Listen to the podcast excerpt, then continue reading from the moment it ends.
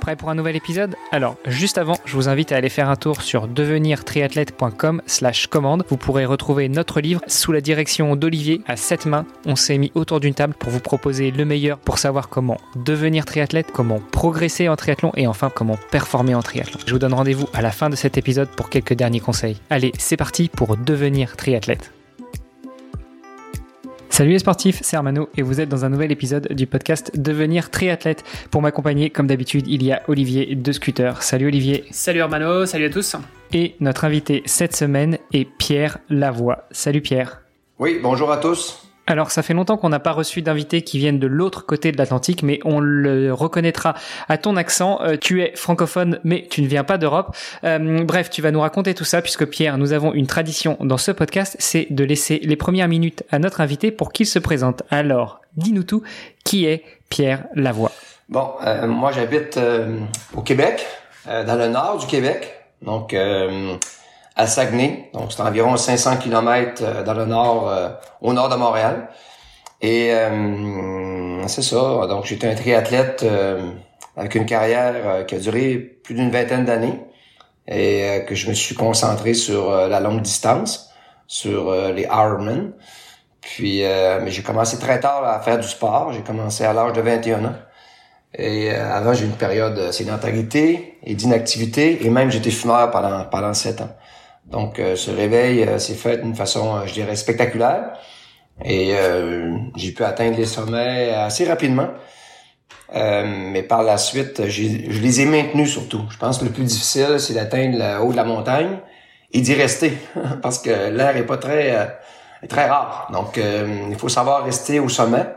Et comment le faire? Ben ça, c'est une question qu'on pourra répondre dans les prochaines, les prochaines questions. Alors, tu nous dis que tu as commencé le sport sur le tard, euh, mais euh, dans ta présentation, tu ne nous as pas dit, et pour répondre à une question un peu indiscrète, quel est ton âge, histoire que l'on puisse un petit peu cadrer le débat, euh, avoir un petit peu la référence et savoir de quelle période tu nous parles quand tu remontes ainsi dans le passé. J'ai commencé à 80, en 1989. À ce moment-là, j'étais dans la jeune vingtaine, je dirais 24 ans, autour 25 ans. J'atteindrai 60 ans en 2023. Et c'est une période que j'attends avec impatience, comme j'ai attendu avec impatience la cinquantaine, comme j'ai attendu avec impatience la quarantaine. Parce que dans le sport, euh, on aime beaucoup se comparer, se mesurer et se dépasser. Et quand on atteint la soixantaine, comme moi, ce sera mon cas en 2023, je compte bien retourner à Hawaii, essayer de, essayer de performer dans cette catégorie. Parce que oui, j'étais professionnel en triathlon pendant sept ans, mais j'ai beaucoup de plaisir maintenant à continuer à pratiquer différents sports pour me garder en santé, mais surtout pour me garder un peu allumé. Donc j'aurai 60 ans en 2023 et comme je le répète, euh, j'ai très hâte d'avoir 60 ans. faut dire que c'est quelque chose qui est quand même très spécifique aux triathlètes, euh, le fait de vouloir arriver à la prochaine décennie. En général, ça nous fait toujours un petit peu peur. On se dit non, ça me fait peur d'arriver à, à 30, à 40, à 50, à 60 ans, euh, voire plus. Et, euh, et, en fait, les triathlètes, je pense que c'est les seuls qui se disent ah bah chouette, je vais enfin pouvoir rentrer dans une autre catégorie d'âge et, et, potentiellement je vais pouvoir faire un meilleur classement. je pense que ce que les ce que, ce que les Américains avaient compris, et que j'applique maintenant partout dans tous mes événements parce que je suis un organisateur d'événements maintenant. Au Québec, j'en organise tout près de 13. Mais euh, les Américains avaient compris que euh, les gens voulaient aimer relever des épreuves. Donc, euh, c'est pour ça que les professionnels avaient leur place, mais aussi les amateurs. Donc, eux ont reculé l'heure d'arriver à minuit le soir pour une distance Ironman. Ça permettait à, beaucoup de gens de réaliser l'épreuve. Et je dis souvent aux gens, c'est que on te demande pas combien de temps tu montes l'Everest. Le but, c'est de l'atteindre. Et quand tu atteins le sommet, on dit tu as vaincu l'Everest. Le temps que ça te prie, c'est pas important. Donc, quand on ramène cet esprit de d'épreuve plutôt que chronomètre, on devient extrêmement inclusif. Et maintenant, on a des gens qui vont se dépasser. Et ça permet de, de faire des catégories. Donc, celui qui se dépassera dans la catégorie 60 ans aura une grande reconnaissance de son milieu. Et euh, Hawaii sera aussi reconnu. Pas autant que celui qui est professionnel parce qu'il ne recevra pas de bourse, mais il y a une grande reconnaissance parmi les amateurs. Et c'est un peu eux qui l'ont euh, mis en place à travers le monde. Et aujourd'hui, on voit une déclinaison euh, qui s'installe dans différents, le marathon, euh, dans différents sports d'épreuve, où maintenant les catégories sont importantes. D'ailleurs, les populations sont vieillissantes. Nous sommes les premières générations qui ont commencé à bouger dans les années 80. Avant, c'était marginal, les gens qui faisaient du sport. Maintenant, ça s'est démocratisé. Maintenant, ce qu'on assiste, c'est beaucoup de gens maintenant qui veulent pas regarder, ils veulent faire. Et c'est pour ça qu'on voit maintenant la démocratisation des sports. Et le sport nous amène à se dépasser. Et il y a plein de façons de l'amener. J'échange avec toi, je te vois, j'ai regardé un petit peu ta, fiche sportive justement. Euh, tu nous as, tu nous as raconté un petit peu euh, d'où tu venais dans le sport. Euh, ça me fait penser à une chose. Je sais pas si tu connais Rich Roll, qui est un, un triathlète américain. Oui, un peu, un peu, pas beaucoup. Euh, je, l'ai découvert il y a quelques années et c'est vrai que j'ai toujours trouvé son parcours très inspirant. C'est-à-dire quelqu'un qui, euh, qui très jeune était très sportif, très vite et très fort performé. Et puis après, euh, il y a eu l'adolescence. Et puis après l'adolescence, il s'est un petit peu laissé aller. Et euh, il a eu une renaissance vers, vers 40 ans. Et là, il s'est euh, adonné comme un fou dans le sport. Il a performé sur marathon, sur triathlon, sur ultra triathlon. Et, je trouve ça super inspirant. Maintenant, il doit avoir pas loin de la soixantaine aussi. Et, il court régulièrement. Il continue à faire des triathlons. Et, et, je trouve ça, je trouve ça super. Je trouve ça très, comment dire, très inspirant aussi pour celles et ceux qui nous écoutent et qui, qui se diraient que finalement, il y a peut-être un âge pour faire du sport non, en fait, il n'y a pas d'âge ni pour commencer, ni pour pratiquer une activité sportive. Exactement. Le triathlon, l'avantage, c'est que c'est trois sports. Donc, on on court jamais comme un coureur, on roule jamais comme un cycliste, et on nage jamais comme un nageur. Le problème de la spécialisation dans un sport, ça t'amène beaucoup de dommages collatéraux. Premièrement, tu as un seul outil dans ton coffre pour être actif pour la vie. Si t'as une blessure, euh, t'es vraiment mal pris. Si t'as un épuisement ou euh, ou t'es euh, t'as plus envie de faire ton sport, t'es encore un peu, je dirais, comme on dit au Québec, dans la merde. Hein? Donc, ce qui est important, c'est d'avoir dans ton coffre à outils plusieurs compétences. Et ça, ça doit se développer avant 14 ans, où on doit avoir minimum cinq compétences différentes. Qu'est-ce que ça va apporter? C'est que ton corps ne sera pas jamais surusé. Donc, si on est un joueur de hockey et on a une longue carrière en hockey, probablement à 40 ans, tes genoux sont à refaire, tes, bassins, tes hanches également, et t'es inhabile à nager, t'es inhabile à courir, t'es inhabile à faire d'autres sports, parce que t'as seulement une seule littératie physique de développer. Le triathlon, l'avantage, c'est que dès le départ, t'apprends trois sports. Puis nous, au Québec, l'avantage, ici, c'est l'hiver. Il va neiger dans trois jours, trois ou quatre jours. Il annonce près d'un pied de neige. Donc, on va commencer un sport qui est extrêmement complémentaire au triathlon, le ski de fond. Où pendant quatre mois, on n'a pas à nager, ni à courir, ni à rouler. On transfère dans un sport complémentaire. Donc, on fait les deux styles, style classique et skating, qui nous amène, qui nous amène à guérir nos micro-blessures qui ont été produites durant l'été, à augmenter ton VO2 max, parce que le, le ski de fond, c'est le sport qui augmente le plus le VO2 max, qui fait quand tu arrives au printemps, tu euh, auras les bras pour pousser en natation, tu auras les jambes pour pousser à vélo et tu auras aussi les jambes pour courir en course à pied. Moi, mes meilleures performances euh, sur le Ironman, c'est après quatre mois d'arrêt. Je terminais à Hawaii en octobre et ensuite j'embarquais sur mes skis de fond pendant quatre mois. Et à partir du fin mars, je recommençais à rouler, je recommençais à courir et je recommençais à nager. Et cinq semaines plus tard, je finissais à Lanzarote en Espagne, top 10 et, mon meilleur temps sur un Ironman 851, je l'ai fait au Brésil, après quatre mois d'arrêt et seulement six semaines d'entraînement. Ça, avait, ça je l'ai répété à plusieurs reprises, qu'il y a des sports complémentaires qui avantagent ton sport et surtout qui guérit tes micro-blessures. Parce que l'important, c'est de perdurer dans le temps. L'important, c'est de dire euh, comment mon corps peut subir autant de stress sur une si longue période. C'est impossible. Donc maintenant, il faut lui donner un genre d'équilibre. Et l'équilibre, c'est souvent dans le multisport qu'on va l'apporter. Donc le triathlon, c'est déjà trois sports. Si on le pratique à l'année, c'est pas une bonne idée. On doit faire un temps d'arrêt. Et ceux qui, vivent dans les pays nordiques mais ben, ont la chance de transférer, de transposer vers des sports complémentaires où on glisse, parce que l'humain aime glisser. Hein. C'est naturel dans l'humain, c'est pour ça qu'on aime autant la, glisse. Donc moi, j'ai eu la chance, je vous le dis, j'ai eu la chance de faire du ski de fond dans ma carrière. C'est ce qui a fait que j'ai me suis préservé. J'ai pu enligner 35 Ironman. Je me suis arrêté en bout de ligne parce que bon, euh, je trouvais que j'en avais assez fait. Mais je pourrais encore en faire, je vais en faire encore pendant plusieurs années. Je peux recommencer n'importe quand. J'ai aucune arthrose, j'ai pas de blessure, j'ai pas rien qui, qui m'empêche de recommencer à faire du Ironman. Je pourrais en faire probablement jusqu'à 90 ans. Donc j'ai préservé mon corps dans un sport d'endurance qui demande beaucoup d'heures. Donc, c'est un peu contradictoire à ce qu'on entend et qu'on lit, mais c'est pour ça que le multisport est, conseillé maintenant. C'est vrai qu'on préconise souvent, et surtout pour les coureurs, et encore plus pour les trailers, voire les ultra-trailers, de croiser avec euh, notamment du VTT.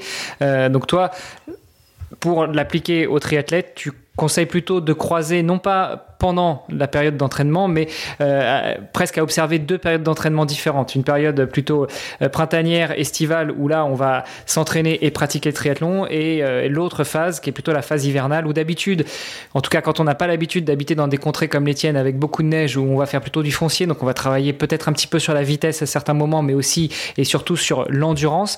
toi, tu conseilles plutôt là, si on a la capacité de le faire, si on a la possibilité, si on a les moyens, et surtout si on a la neige, de croiser avec du ski de fond pour pouvoir changer aussi les appuis, changer, euh, changer le type de sollicitation du corps un de, mes, meilleurs conseillers à l'époque, je recule dans le temps, en 1993, je suis à Hawaï et je rencontre Philippe Lee, qui est un Français, qui fait, qui a été champion euh, de France sur longue distance, qui venait de remporter Lanzarote. Et pas Lanzarote, il venait de remporter Embrun, excusez-moi. Et Ambreman, c'était tout, tout que Ironman. C'était extrêmement difficile. C'était le pire des, des Ironman dans le monde. Et il m'avait dit, Pierre, euh, est-ce que tu sais qu'est-ce que je fais moi l'hiver euh, pour m'entraîner? J'ai dit non. Il dit, je fais du ski de fond. J'habite dans, dans, les Alpes et je fais du ski de fond euh, tout l'hiver, tout pour garder ma forme. Et c'était tout un athlète, là. Je vous dis, là. Donc, Philippe Lee, allez voir dans la... J'ai l'ai cherché dernièrement. Il, il, est encore très actif. Donc, je voyais que même de l'autre côté, en Europe, il y avait des gens qui avaient découvert cette recette qui faisait en sorte qu'on perdurait dans le temps. Parce que la course à pied, là, j'ai plein d'amis qui ont commencé à courir dans les années 80 et qui ont performé euh, sur des marathons. Ils ont couru, la grande majorité ont couru sous les 2,30 le marathon. J'en ai une quinzaine autour de moi, des amis. Aujourd'hui, il n'y en a aucun qui court encore. Leur corps est détruit. Et ils n'ont pas réussi à se rendre à la soixantaine. Donc le but dans le sport, c'est de le préserver, notre corps. Mais il y a des sports qui blessent. Donc, euh, on peut le faire une petite période ou d'une façon euh, plus équilibrée. Donc, euh, oui, un coureur, un marathonien, inévitablement, doit mettre beaucoup de kilomètres. Mais aujourd'hui, on a des nouvelles techniques pour être capable de ne pas se blesser et d'être capable de livrer des bons marathons, comme en natation où à l'époque, on faisait pas de musculation, où la grande majorité des nageurs des années 70 ont les épaules finies. Tandis qu'aujourd'hui, on préserve le corps en faisant de la musculation.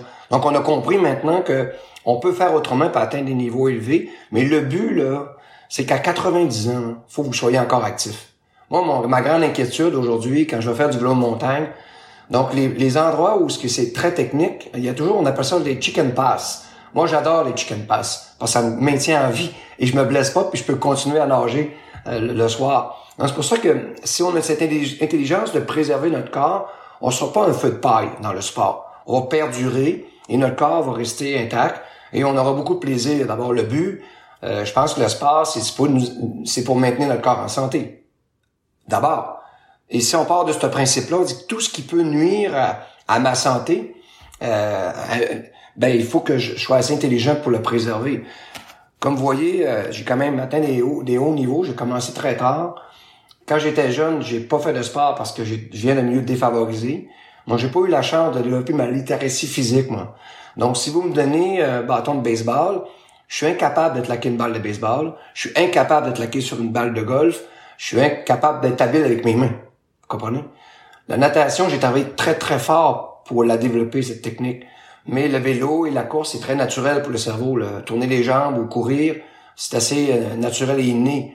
Mais pour le reste, tu dois le développer. Quand tu l'as pas développé à 20-13 ans, cette littératie physique, ben ça sera très difficile pour les gens d'être euh, habile. Donc c'est pour ça qu'aujourd'hui, on dit aux gens, faites au moins cinq sports, des sports d'équipe, des sports individuels, des sports divers, des sports où on, vous développez vos habilités du haut du corps, du bas du corps, et quand vous allez vous spécialiser, là, on comprendra pas pourquoi vous atteignez les sommets, et on verra votre complémentarité de votre littératie physique qui a été bien développée. Tout ça passe avant 13 ans. Si on n'a pas développé notre littératie physique avant 13 ans, votre enfant euh, sera inhabile toute sa vie. Donc, ce qu'on veut, c'est qu'on soit habile dans les sports et ça se passe avant 13 ans. Il y en a qui l'ont un peu plus que les autres, innés, mais tout se développe avant 13 ans. Aujourd'hui, on comprend mieux. Le Québec, d'ailleurs, euh, je rencontre le premier ministre le 1er décembre et du Québec. Et je vais lui proposer un plan qui va ressembler beaucoup au modèle scandinave de la Norvège, où on va faire un temps d'arrêt au Québec et le Québec devrait développer le premier modèle de développement sportif chez les jeunes, comme objectif de les rendre actifs pour la vie, mais également finira par développer des champions, inévitablement.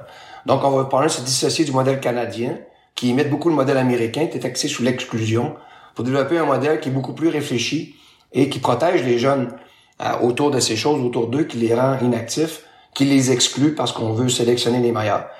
Vous voyez, euh, moi, le sport m'a appris euh, beaucoup de choses, m'a donné beaucoup d'influence. Aujourd'hui, j'essaie de l'exercer et, d'en faire profiter le maximum de jeunes. C'est pour ça que j'organise plein d'activités au Québec qui fait bouger des milliers de personnes à chaque année. On va, on va, on va y revenir effectivement. Euh, euh, et, sur les, les, pays scandinaves, je pense qu'effectivement, il y a beaucoup de choses euh, à prendre. Bon, il y a le système éducatif, c'est une chose. il y a le ski de fond, c'en est probablement encore une autre. et puis, il faut dire que récemment, les Norvégiens, ils performent quand même pas mal. Donc voilà, il y a, y a peut-être effectivement un truc à aller chercher de ce côté-là. mais Olivier, juste, je fais une petite parenthèse, ok? C'est que les Norvégiens, aux Jeux d'hiver de 1988 à Calgary, les Jeux olympiques d'hiver, ont remporté seulement deux médailles. Et là, ils viennent d'en remporter 39 au dernier jeu, avec 5,3 millions d'habitants.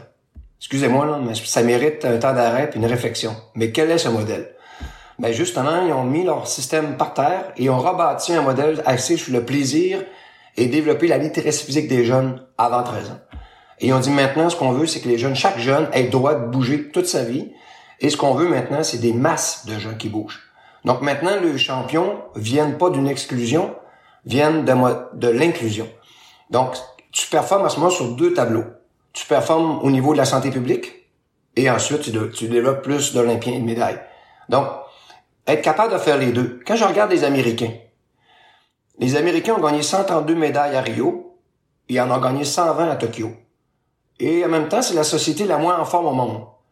Comment la société la moins en forme au monde peut remporter en même temps le classement général des médailles aux Jeux olympiques? C'est parce qu'ils font de l'exclusion. Ils vont repérer les bons, ils vont les concentrer, et les autres, ils n'ont pas le temps de s'occuper d'eux. Bien entendu, sortiront un champion qui gagnera une médaille, et ils nous feront un spectacle. Et quand on regarde derrière la scène américaine, ben, c'est une catastrophe nationale en santé publique. Aujourd'hui, il faut revoir nos modèles. Le sport doit être d'abord pour maintenir le corps en santé toute sa vie. On a des défis énormes au niveau de la santé publique. On a des défis avec nous au des systèmes de santé. Maintenant, il faut s'orienter pour que notre population bouge pour les bonnes raisons d'abord. Et à travers ça, sortira bien entendu des passionnés. Et à partir d'un tel âge, vu qu'ils auront bien développé leur littératie physique et ils resteront actifs pour la vie, quelques-uns voudront se, se spécialiser et on aura les meilleurs au monde qui sortiront de ces développements. On doit revoir nos modèles qui sont totalement dépassés. On doit, les regarder sur une approche beaucoup plus euh, intelligente. Puis le Ironman, le triathlon, c'est un nouveau sport qui est né quand même euh, d'Hawaï en 1978. C'est un sport qui était original à la base, qui, euh, qui a fait en sorte que les gens se dépassaient. Puis à partir de là, il y a eu plein de déclinaisons. Puis l'avantage de ce sport, je le répète là, c'est qu'il y en a trois. Et un triathlète ne courra jamais comme un marathonien. C'est pour ça qu'il va perdurer. Mais je lui dis, je lui rajoute en lui disant l'hiver, tu devrais arrêter de courir. Parce que ton corps courir 12 mois par année, même les trailers aujourd'hui, je sais que courir en trail, c'est beaucoup le, le terrain est beaucoup plus soft et un changement de direction et ça, ça aide le corps à, à pas user en faisant un, mouvement répétitif. Sauf que mais là, on est dans l'extrême. On veut courir du 160 km. Moi, je cours des 50 km. Et quand je dis je cours 50, on me dit juste ça. Mais 50 km de trail, c'est équivaut à deux marathons. Ah, ben c'est quand même pas beaucoup. Écoutez, excusez-moi, là, je, cours, je cours en temps l'équivalent de deux marathons, puis on me dit que c'est pas beaucoup. Là. Il y a un problème là, de, cohérence. Et là, on est en train d'user des corps où ces gens-là qui vont vraiment dans l'extrême sont comme les marathoniens des années 70. À 60 ans, ils sont incapables de courir. Là. Donc, faut, faut prendre garde à tout ça. Puis, je suis prêt à les encourager, mais dans une intelligence de course, c'est dans des milieux sains, bien entendu. Hmm. Et si, si, on revient sur les médailles, d'ailleurs, euh, tu disais 39 médailles pour euh, la Norvège, 120 euh, pour les États-Unis. Tu regardes en termes de ratio par habitant, au final, il y a quoi Il y a 400 millions, de, 400 millions d'habitants, je crois, aux États-Unis, 5 millions en Norvège. Bon, mais nous, t'as vite fait le, as vite fait le calcul, quoi. Hermano, nous, là, au Canada, on est 37 millions d'habitants, puis on en a gagné 22, je crois. On se trouve bon. Ah non, on n'est pas bon. On est mauvais par rapport aux Norvégiens. Vous comprenez? Puis notre bilan santé publique, il est aussi catastrophique. On suit les Américains d'une quinzaine d'années. Nous, des courbes qui font en sorte que nos jeunes aux États-Unis, nous au Québec, on a des diabètes de type 2 à 12 ans. Puis aux États-Unis, le diabète de type 2 apparaît à 7 ans. Excusez-moi, là. C'est inacceptable comme société. Donc le sport, si c'est un levier pour maintenir ton corps en santé, faut faut, faut le remodeler. Faut s'en servir comme un levier extrêmement puissant pour la santé publique, mais il faut changer la perspective de axer seulement sur la performance. Bien entendu, euh, je suis pas contre la performance. Elle doit venir en temps et lieu, à un moment où on a eu le temps d'ancrer en eux le goût de bouger pour la vie. Puis les, mm. les études nous démontrent qu'avant 13 ans, si votre enfant a développé cinq compétences, et non, c'est toujours mieux de développer des compétences que de la performance. Si votre enfant a développé cinq compétences avant 13 ans, 84% de ces jeunes restent actifs pour la vie.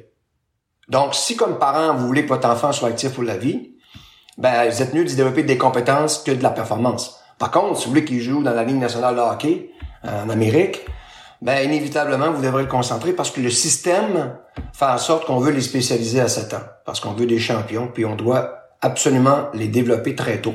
Ça, c'est les erreurs du système. Maintenant, on devra revoir ces modèles-là pour protéger les jeunes. Mais bon, là, je ne voudrais pas rentrer dans le détail, mais on est vraiment là-dessus présentement. On fait une grosse étude au Québec. Puis je vous dis, on est dans les étapes finales pour faire un temps d'arrêt chez nous et asseoir toutes les fédérations autour d'une table et développer notre propre modèle euh, pour qu'il soit un exemple, bien entendu. Et le Canada, plus tard, pourront le reprendre si ça donne des données probantes. Oh, mais c'est super intéressant comme, euh, comme perspective et c'est vrai qu'on n'en avait pas encore. Euh, on, avait, on avait rarement encore abordé le, le, enfin, le triathlon de, cet angle-là, tu vois, euh, de l'angle santé publique. On avait déjà parlé un petit peu justement des enfants, à partir de quel âge est-ce qu'on pouvait commencer à faire le triathlon, etc. on avait parlé de la santé, mais vraiment plus au niveau personnel, mais c'est vrai qu'au niveau comme ça macro, tu sais, sur, sur, toute une, sur un, tout un pays par exemple, c'est des choses qu'on n'avait pas forcément abordées. Mais donc du coup, dans ce que tu dis, est-ce que la performance, euh, forcément euh, va forcément à l'encontre du, bien-être? Euh, Oui, si c'est trop tôt. Autrement dit, un environnement sain, des prises de décision d'un jeune par rapport à sa motivation à s'entraîner au quotidien. on juge qu'avant 13 ans, le jeune n'a pas toutes les capacités cognitives pour prendre ces décisions-là. Donc, il sera influencé par son environnement. Puis l'environnement, souvent, c'est les entraîneurs qui cherchent la gloire à travers un jeune qui semble avoir un grand potentiel. On le voit au Canada présentement, il y a des scandales avec Hockey Canada. Euh, il y a des scandales aussi avec euh, Water Polo Canada qui vient de sortir la semaine passée. Il y a des scandales avec la gymnastique. Il y a des scandales avec le patinage de vitesse. C'est le septième scandale de la fédération. Ils vont tous passer, hein, un après l'autre la performance euh, pousse les humains à faire des choses euh, qui sont inacceptables, à embaucher des entraîneurs toxiques parce qu'ils nous font remporter des médailles. On va le tolérer. Donc, euh, ces environnements doivent évoluer. On doit changer. Puis l'olympisme, j'ai toujours été contre l'olympisme. Je suis pour les championnats du monde à chaque année, en été et en hiver. Et si tu t'es blessé, tu pourras te reprendre l'an prochain, mais pas dans quatre ans. Et un jeune qui fait deux cycles olympiques, huit ans, ben, il a sacrifié ses amis, ses études et son environnement. Euh, je connais des athlètes olympiques qui ont gagné trois médailles. C'est une amie, Marianne Saint-Gelais. Et sa seule compétence en sport, c'est de tourner à gauche une patinoire. Quand elle tourne à droite, elle tombe. Donc, sa seule littératie physique qu'elle a développée dans sa vie, c'est le patinage de vitesse courte piste en tournant à gauche. Vous me suivez? Donc, elle ne sait pas nager. Elle n'a elle, jamais fait de vélo de sa vie. Elle a, elle a fini euh, son cycle, ses deux cycles olympiques même un troisième d'ailleurs. Euh, elle n'a pas terminé son cégep. Elle a seulement un secondaire. Donc, il y a un gros manque en éducation. Par, contre, elle a ses trois médailles. Et ça, c'est la championne. Imaginez les autres derrière. Revoyons nos modèles. Euh, je crois beaucoup plus à des championnats du monde à chaque année, où à chaque année, tu peux te reprendre. Et quand tu as été cinq ans champion, champion du monde, ben, t'es champion du monde. Excusez-moi. T'as pas, t'as pas gagné. même une fois. oui, mais même, Même une fois, t'as pas besoin d'attendre 5 ans. Ah, mais on lui dit, ah, mais t'as pas gagné une médaille olympique. Mais on s'en fout. L'olympisme, c'est un show planétaire. Vous allez les avoir à Paris, là. C'est un show, là, de, de, de- de- qui va créer des éléphants blancs, qui est totalement remis en question partout dans le monde, même chez les athlètes. Laissons les athlètes, ils ont des périodes dans leur vie où ils peuvent mettre du temps et atteindre les sommets. Mais si on leur demande, euh, moi je dis aux gens, aux jeunes, ne faites jamais plus que deux cycles olympiques. Parce que je vous dis, les dommages collatéraux dans votre environnement sera irréversible. Dépassez pas la trentaine. En dépassant la trentaine, depuis que vous avez 14 ans ou 13 ans, vous avez un environnement, je dirais, non normal, anormal, qui fait en sorte que quand vous tomberez dans le vrai monde, parce que la gloire, c'est éphémère, ça dure trois semaines. Après trois semaines, tout le monde vous a oublié. J'espère que derrière, tu auras été bien assis ou tu auras une bonne éducation. Tu n'auras pas oublié des éléments importants pour continuer ta vie. Mais c'est pas le cas présentement. C'est pour ça que l'Olympisme, hein, son modèle, oui, il fait rêver, c'est beau, le show et tout ça, on met des milliards, mais je crois beaucoup plus à des championnats du monde à chaque année. Ce serait beaucoup plus sain et ce serait beaucoup plus équilibré et ça créerait des, euh, des des, euh, euh, des, euh, ben, tu, ramènerais finalement ce, qui est le sport. Je peux, peux pas croire qu'on, on, j'ai vu plein d'athlètes euh, canadiens qui ont remporté plein de médailles, mais pas au jeu. Ils se fait dire, ils sont- ah oui, mais t'as, oui, t'étais champion du monde, mais t'as jamais gagné de médaille olympique. Allez dire ça à Eric Gay, là, qui a gagné trois fois le bol de cristal, mais il a jamais gagné de médaille au jeu. On il est considéré, ah, mais t'as jamais gagné de médaille. Il y a comme une étiquette négative sur l'athlète. Pourtant, il a gagné trois bols de cristal en ski alpin. C'est un Canadien, c'est pas un Autrichien. Là. Et ce qu'il a fait, c'est un exploit. Donc aujourd'hui, moi, je, je pense qu'on est à l'étape, à travers le monde, de revoir un peu nos modèles, puis les amener plus vers la santé humaine. Puis je vous le répète, le triathlon, c'est un des sports le plus merveilleux. Parce que à la base, tu pratiques trois sports en commençant. Fait qu'il en manque seulement deux. puis, on pratique celui le plus important dans tous les sports, la natation. C'est un sport, selon moi, qui est nécessaire. Pourquoi? Je vous ramène au Québec. Vous savez, ici au Québec, on a un demi-million de lacs et un fleuve et un fjord. Donc, les chances que dans ta vie, tu sois confronté à l'eau au Québec, là, sont presque assurées. Si tu sais pas nager, tu vas te noyer. Pourquoi tu dois savoir nager? C'est pour ta survie d'abord. Et ensuite, quand tu auras 90 ans, les seuls sports que tu pourras encore pratiquer, c'est la marche et la natation. Donc, la euh, marche, moi, pas pour tout le monde. Hein. ben oui. Mais ce que je veux dire, c'est que, rap- soyons visionnaires. là. Quand vous serez rendu à 90 ans, là, on aime le sport pour ce que ça nous apporte, l'endorphine, l'adrénaline, le dépassement. euh, c'est tout ça qui fait qu'on aime ce sport. Puis en plus, le trisport, c'est, c'est comme, wow, tu peux toujours te reprendre dans un sport. Puis moi, j'ai toujours trouvé un côté positif dans le triathlon. Ça n'a pas bien été en natation, mais ça a tellement bien été en course à pied. Ça n'a pas bien été en course à pied, mais est-ce que tu as vu ma natation? Ou ma transition, la limite, quand ça a mal été partout, eh, ma transition est extraordinaire. T'avais tout, dans le triathlon, tu avais toujours quelque chose à dire, wow. Donc, c'est un sport merveilleux. Je vous le dis, là, merveilleux. Et il y a le sport le plus important dans les trois, la natation.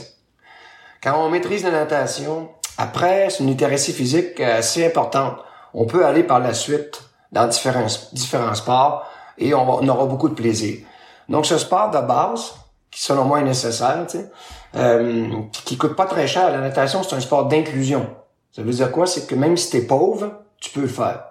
Le soccer, c'est un sport d'inclusion. Même si t'es pauvre, tu peux jouer au soccer. Le basketball aussi. Le volleyball aussi. Le hockey, c'est un sport d'exclusion. Le golf, c'est un sport d'exclusion. Le tennis, c'est un sport d'exclusion. Présentement, il y a des Canadiens qui performent, même des Québécois qui performent au tennis international. Moi, je dis souvent aux gens, on n'a pas les meilleurs joueurs de tennis au Canada présentement. On a les meilleurs joueurs de tennis des parents riches. C'est seulement les parents riches qui permettent à leurs enfants de jouer au tennis et d'aller si loin. Donc, c'est des sports d'exclusion. Oui, on les, on les, on- ça fait des modèles, mais dans les écoles, ça fait pas beaucoup, beaucoup, beaucoup- bouger beaucoup de jeunes, ça. Donc, ce qui est important, les États doivent penser, tous ces sports d'inclusion, on doit les financer, les supporter massivement, qui fait en sorte que ça fait bouger tes populations, même les milieux défavorisés. Mais donc, tous les sports d'exclusion euh, devraient être à la, finalement réservés aux riches, c'est correct, là. Mais ces sports d'inclusion doivent être supportés par les États. Vous voyez, derrière ça, je pense que quand on regarde nos, sports, le seul qui vient en contradiction avec euh, avec l'inclusion, c'est le vélo. Le vélo, ben ça coûte cher un vélo. En triathlon, ça coûte une fortune. Et vous savez, rappelez-vous à l'époque quand je faisais des Ironman à Hawaii, ils nous sortaient toujours les statistiques. à l'époque, j'étais toujours découragé. En 2000, là, là on parle en 2000, 2002, là, il disait que le salaire moyen des triathlètes au Ironman était de 125 000 US par année. Je disais, quoi? Moi, je gagnais 50 000 US. Il dit, OK, je, je suis pas dans, dans, la catégorie des... C'est parce que ça coûtait cher à faire du triathlon. Puis ceux qui faisaient des Ironman, c'est encore le cas aujourd'hui. C'est, enfin, je veux dire, euh, nous, nous le discours qu'on a toujours eu avec Hermano sur, le podcast et dans, et dans le, le livre aussi, c'est euh, n'importe qui peut faire du triathlon. Enfin, je veux dire, à partir du moment où tu as un vélo, euh, une paire de, une paire de chaussures euh, et des lunettes pour nager, tu fais du triathlon. après, c'est clair que si tu as envie de commencer à performer, bah voilà, tu as des vélos en cadre carbone, avec ton changement de vitesse électronique, etc. Enfin, tu vois, ça peut très vite monter, tes roues, tes roues etc. et voilà, et tu peux vite retrouver des vélos à, plus de 10 000 euros. pareil, un Ironman aujourd'hui, ça coûte encore très cher. Et ça coûte de plus en plus cher. Mais c'est fou les vélos. D'ailleurs, ça vaut, ça vaut pas. Ça vaut, on sait que ça, on, sait que c'est pas ces On nous les vend 10 000 mais ça vaut pas 10 000, on le sait très bien. Mais bon, ça c'est un point important. Le triathlon euh, devient inaccessible le jour où on commence à vouloir performer. C'est pour ça que moi j'ai réussi à faire une carrière parce que je me suis fait commanditer, parce que j'étais bon. Je suis arrêté médium. Oui, mais c'est ça qui est difficile. Enfin, pas carrière, ça a arrêté très tôt. C'est là où allez, par rapport à d'autres sports, je peux comprendre que le triathlon, c'est un sport d'inclusion, mais en même temps, euh, je sais pas, par rapport euh, au foot, euh, tu vois, c'est peut-être un peu plus exclusif que le foot, quoi. Le foot, bon, ah t'as, une un balle, tu vois, t'as un ballon, tu, joues dans la rue, tu joues n'importe où au foot. c'est plus accessible. Je pense que, Olivier, pour, pour je dirais avant, avant les compétitions vraiment, donc, on devrait jamais faire de compétition en triathlon, selon moi, surtout si tu dois maîtriser trois sports, là avant 14 ans. Ça devrait se passer après. Mais avant cette période-là, il, devait y avoir un genre d'équilibre. Des vélos traditionnels, et comme on, l'a vu en ski de fond, à l'époque, euh, la CRAF, qui était une cire au fleurs qui, qui, euh, qui donne un net avantage sur les concurrents. Les parents qui avaient les moyens ciraient les skis de leurs enfants avec des skis. Ça coûtait 50 dollars par. Donc, les parents qui avaient les moyens, ben, ciraient les skis de leurs enfants avec ça, et tu pouvais prendre jusqu'à 10 minutes d'avance sur, euh, sur un concurrent, sans effort. Et les parents qui n'avaient pas les moyens, ben, ils se faisaient déclasser. Ils ont fini par mettre des règles. Ils ont dit, laisser aux fleurs, c'est interdit avant 16 ans dans les compétitions. Aujourd'hui, ils ont éliminé à cause de l'environnement. Mais vous voyez, il y, avait, il y avait des choses qui faisaient en sorte que les riches pouvaient toujours se démarquer. Le triathlon, c'est le cas. Dès qu'on dépasse 14 ans et on veut performer un peu, là, on rentre dans des catégories où si on n'est pas commandité, euh, puis les parents n'ont pas les moyens, la carrière va bien de s'arrêter, donc ça devient un sport d'exclusion. Dû au vélo, hein, c'est seulement le vélo, hein, parce que pour le reste, euh, la course et la natation, ça demeure quand même inclusif. Ouais, en même temps, la natation, ça, encore une fois, ça dépend où tu vis. Enfin, tu vois, je veux dire, l'entrée à la piscine, euh, bon, c'est voilà, chaque fois que tu vas à la piscine, tu payes 3, 4, 5 euros, 10 Enfin, ça dépend un peu de, de, de la piscine, on va dire, mais, mais je veux dire, c'est déjà un petit budget en tant que tel, tu vois.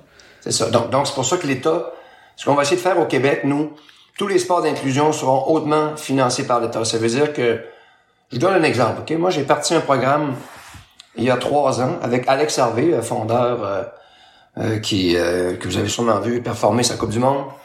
c'est un jeune Québécois. Moi, j'ai skié avec son père, donc Pierre Harvey. C'était mon idole. C'est encore mon idole aujourd'hui dans le sport.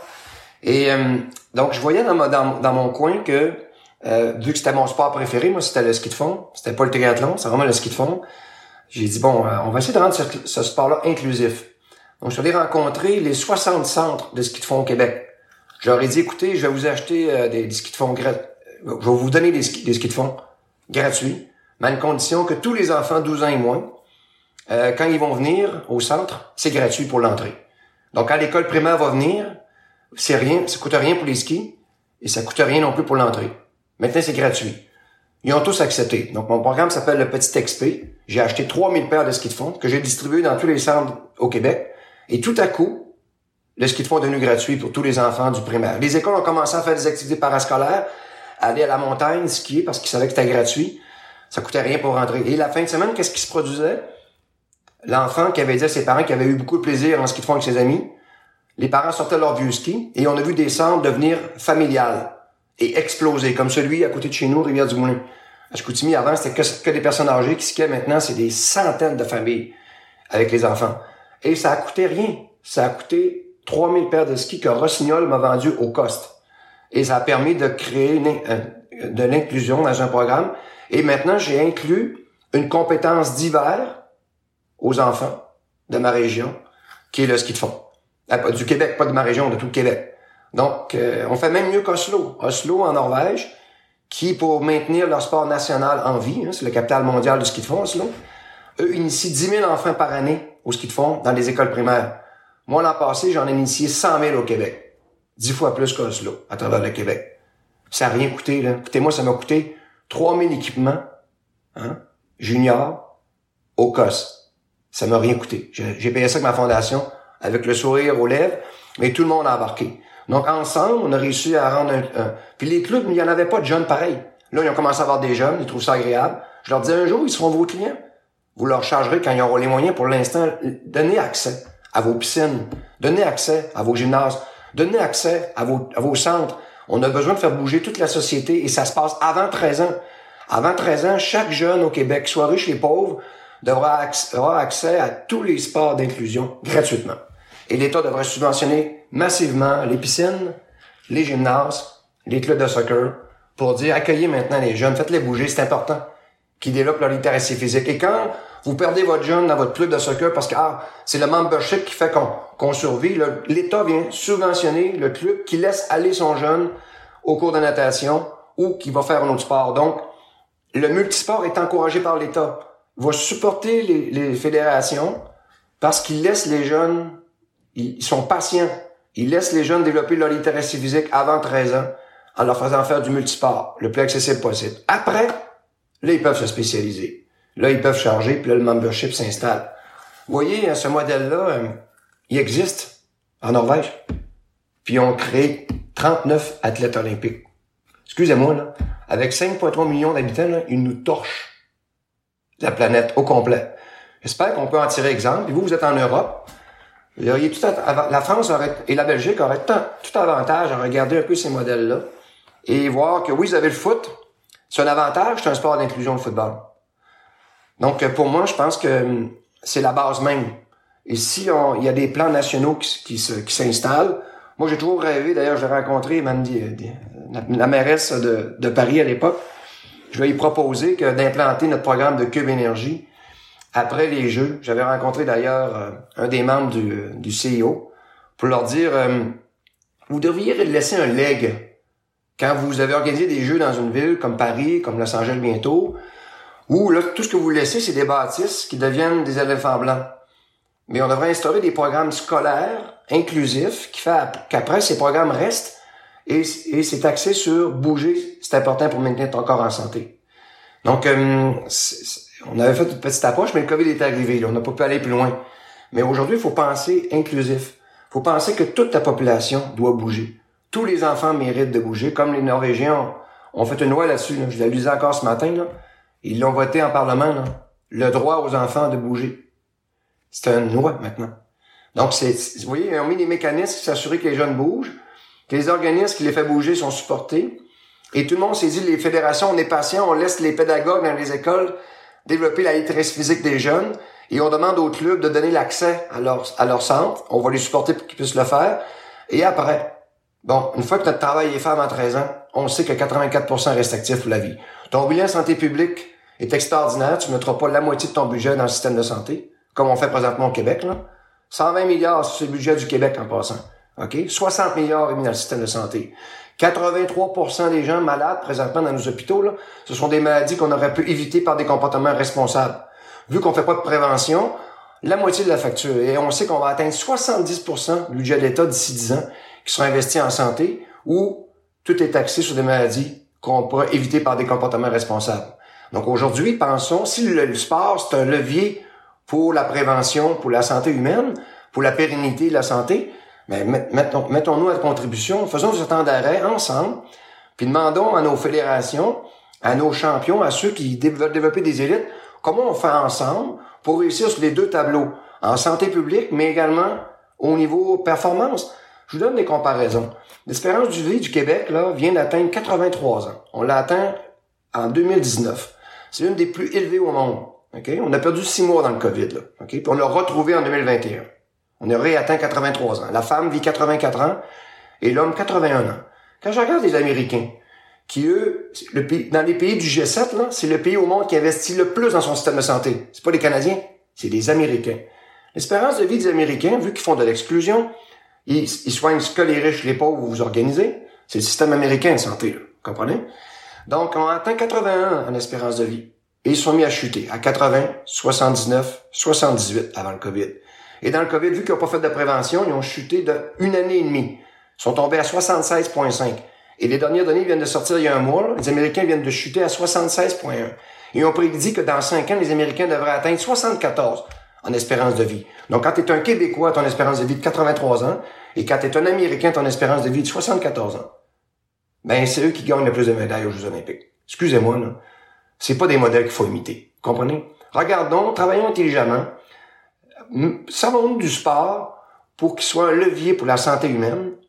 Parce qu'on a des gros défis sociétaux. L'environnement et santé humaine, c'est des gros défis. À quoi bon vivre à 83 ans, ou à 81 ans, quand tu rentres dans le système de santé euh, trop tard? Quand on regarde, nous, le Québec, par rapport aux pays scandinaves, qui ont la même espérance de vie que nous, les Norvégiens, les Suédois, les Finlandais, ont une espérance de vie de 83 ans comme nous, au Québec. Mais nous, on rentre 7 ans plus tôt que dans notre système de santé. Donc, notre espérance de vie, qualité de vie, nous, est autour de 64 ans. Donc, eux, les, les Scandinaves, rentrent beaucoup plus tard que nous dans leur système de santé parce qu'ils misent beaucoup sur la santé publique et font bouger tout le monde. Donc, autrement dit, ils se cassent sur les deux tableaux. Vous comprenez? Ils ont une espérance de vie très élevée, mais ils tombent malades, mais en peu d'années, bien entendu, ils vont décéder. Le but maintenant, c'est pas d'augmenter l'espérance de vie des gens, c'est d'augmenter l'espérance de vie, qualité de vie. Donc, tout ça, je veux dire, qui nous ramène, je vais peut-être aller un peu loin, mais le sport m'a beaucoup appris. Le triathlon surtout, euh, m'a appris à préserver mon corps. Je suis allé dans l'extrême, ok? Je me suis entraîné des semaines de fou, là. Je sais que c'était pas bon pour mon corps. Je disais toujours aux gens, vous savez, quand je cours en Ironman, je l'ai tout le temps dit, là, il y a 10 km de trop au marathon. On devrait s'arrêter après 32 km. Après Parce que je sentais vraiment qu'à partir, ouais, je sentais vraiment qu'après 32 km, là, que mes muscles me retenaient plus. Et que je courais sur mes cartilages. Et que là, j'étais en train d'user mon corps. J'ai tout le temps dit aux gens, il y a 10 km de trop au Ironman. Le 180 km de vélo, là, il n'y a pas de conséquences. Le 4 km de natation, il n'y a pas de conséquences. Mais le marathon, excusez-moi, là, quand tu arrives à la fin déshydraté, la volonté de terminer, tu vas quand même te défoncer. Il reste 10 km, ça, ça vient toucher ta pérennité à ton corps. Puis ça, je t'indique qu'il faudrait peut-être un jour revoir ces modèles. C'est pour ça que maintenant, je dis aux gens, faites des demi, demi, c'est extraordinaire. Vous restez encore dans l'équilibre. Mais le Ironman, j'en ai fait 35 dans ma carrière, là. Il y, a 10 il y a toujours eu 10 km de trop à mon goût. Ouais, ça fait que tu as quand même fait 350 km sur les cartilages. tu le sens ça aujourd'hui? Mais, mais heureusement que l'hiver, je faisais du ski fond pendant 4 mois pour guérir. D'accord. Donc ça va, là, tu le sens pas alors Non, mais, non, mais du coup, tu Non, non, non, pas du tout, Aujourd'hui, toi, t'as pas de problème de santé. Non, non. J'ai passé un nucléaire l'an passé. Parce que j'ai pris une bonne débarque à vélo de montagne. Je me suis cassé quatre côtes avec euh, un pneu thorax. Puis j'ai- il y avait vu quelque chose sur, sur ma colonne vertébrale. Donc j'ai passé un nucléaire. Puis euh, tout bonnement comme ça, le médecin me disait, ah Pierre, t'es chanceux, t'as un peu d'arthrose dans le cou et dans le poignet droite. Ailleurs, t'as aucune arthrose dans le dos. Euh, tu sais, ouais, puis là, tu sais quelle carrière que j'ai fait. Hein? J'ai couru une centaine de marathons. Puis, euh, mais je savais que le triathlon m'avait préservé. Triathlon, c'est un beau sport. Puis Ce, que, ce que je trouve désolant, je vous, le, je vous le répète, c'est le vélo qui le rend inaccessible pour un groupe de jeunes. Quand ils sont très jeunes, je pense qu'ils peuvent se le permettre parce que les vélos sont quand même abordables. Mais après, là, oups, là, ils commencent à avoir une, une sélection. C'est un peu triste parce que si on pourrait le rendre inclusif euh, tout le long du processus, ce, ce serait génial.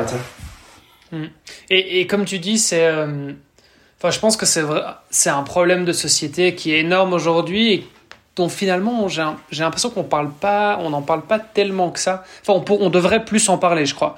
Euh, on parle beaucoup de, de l'environnement, du changement climatique. euh, Enfin, tu vois, il y a, y a des sujets comme ça qui sont, qui sont très fort médiatisés et à juste titre. hein, il, il faut, il faut que ce soit le cas évidemment, mais mais il y en a d'autres comme ça qui, je trouve, sont peut-être parfois un peu, un peu laissés à l'abandon. Et, et c'est clair que, euh, enfin, pour moi, je l'ai vu dans mon entourage aussi, tu vois, des gens qui se sont mis à faire du sport, mais ça change leur vie, quoi.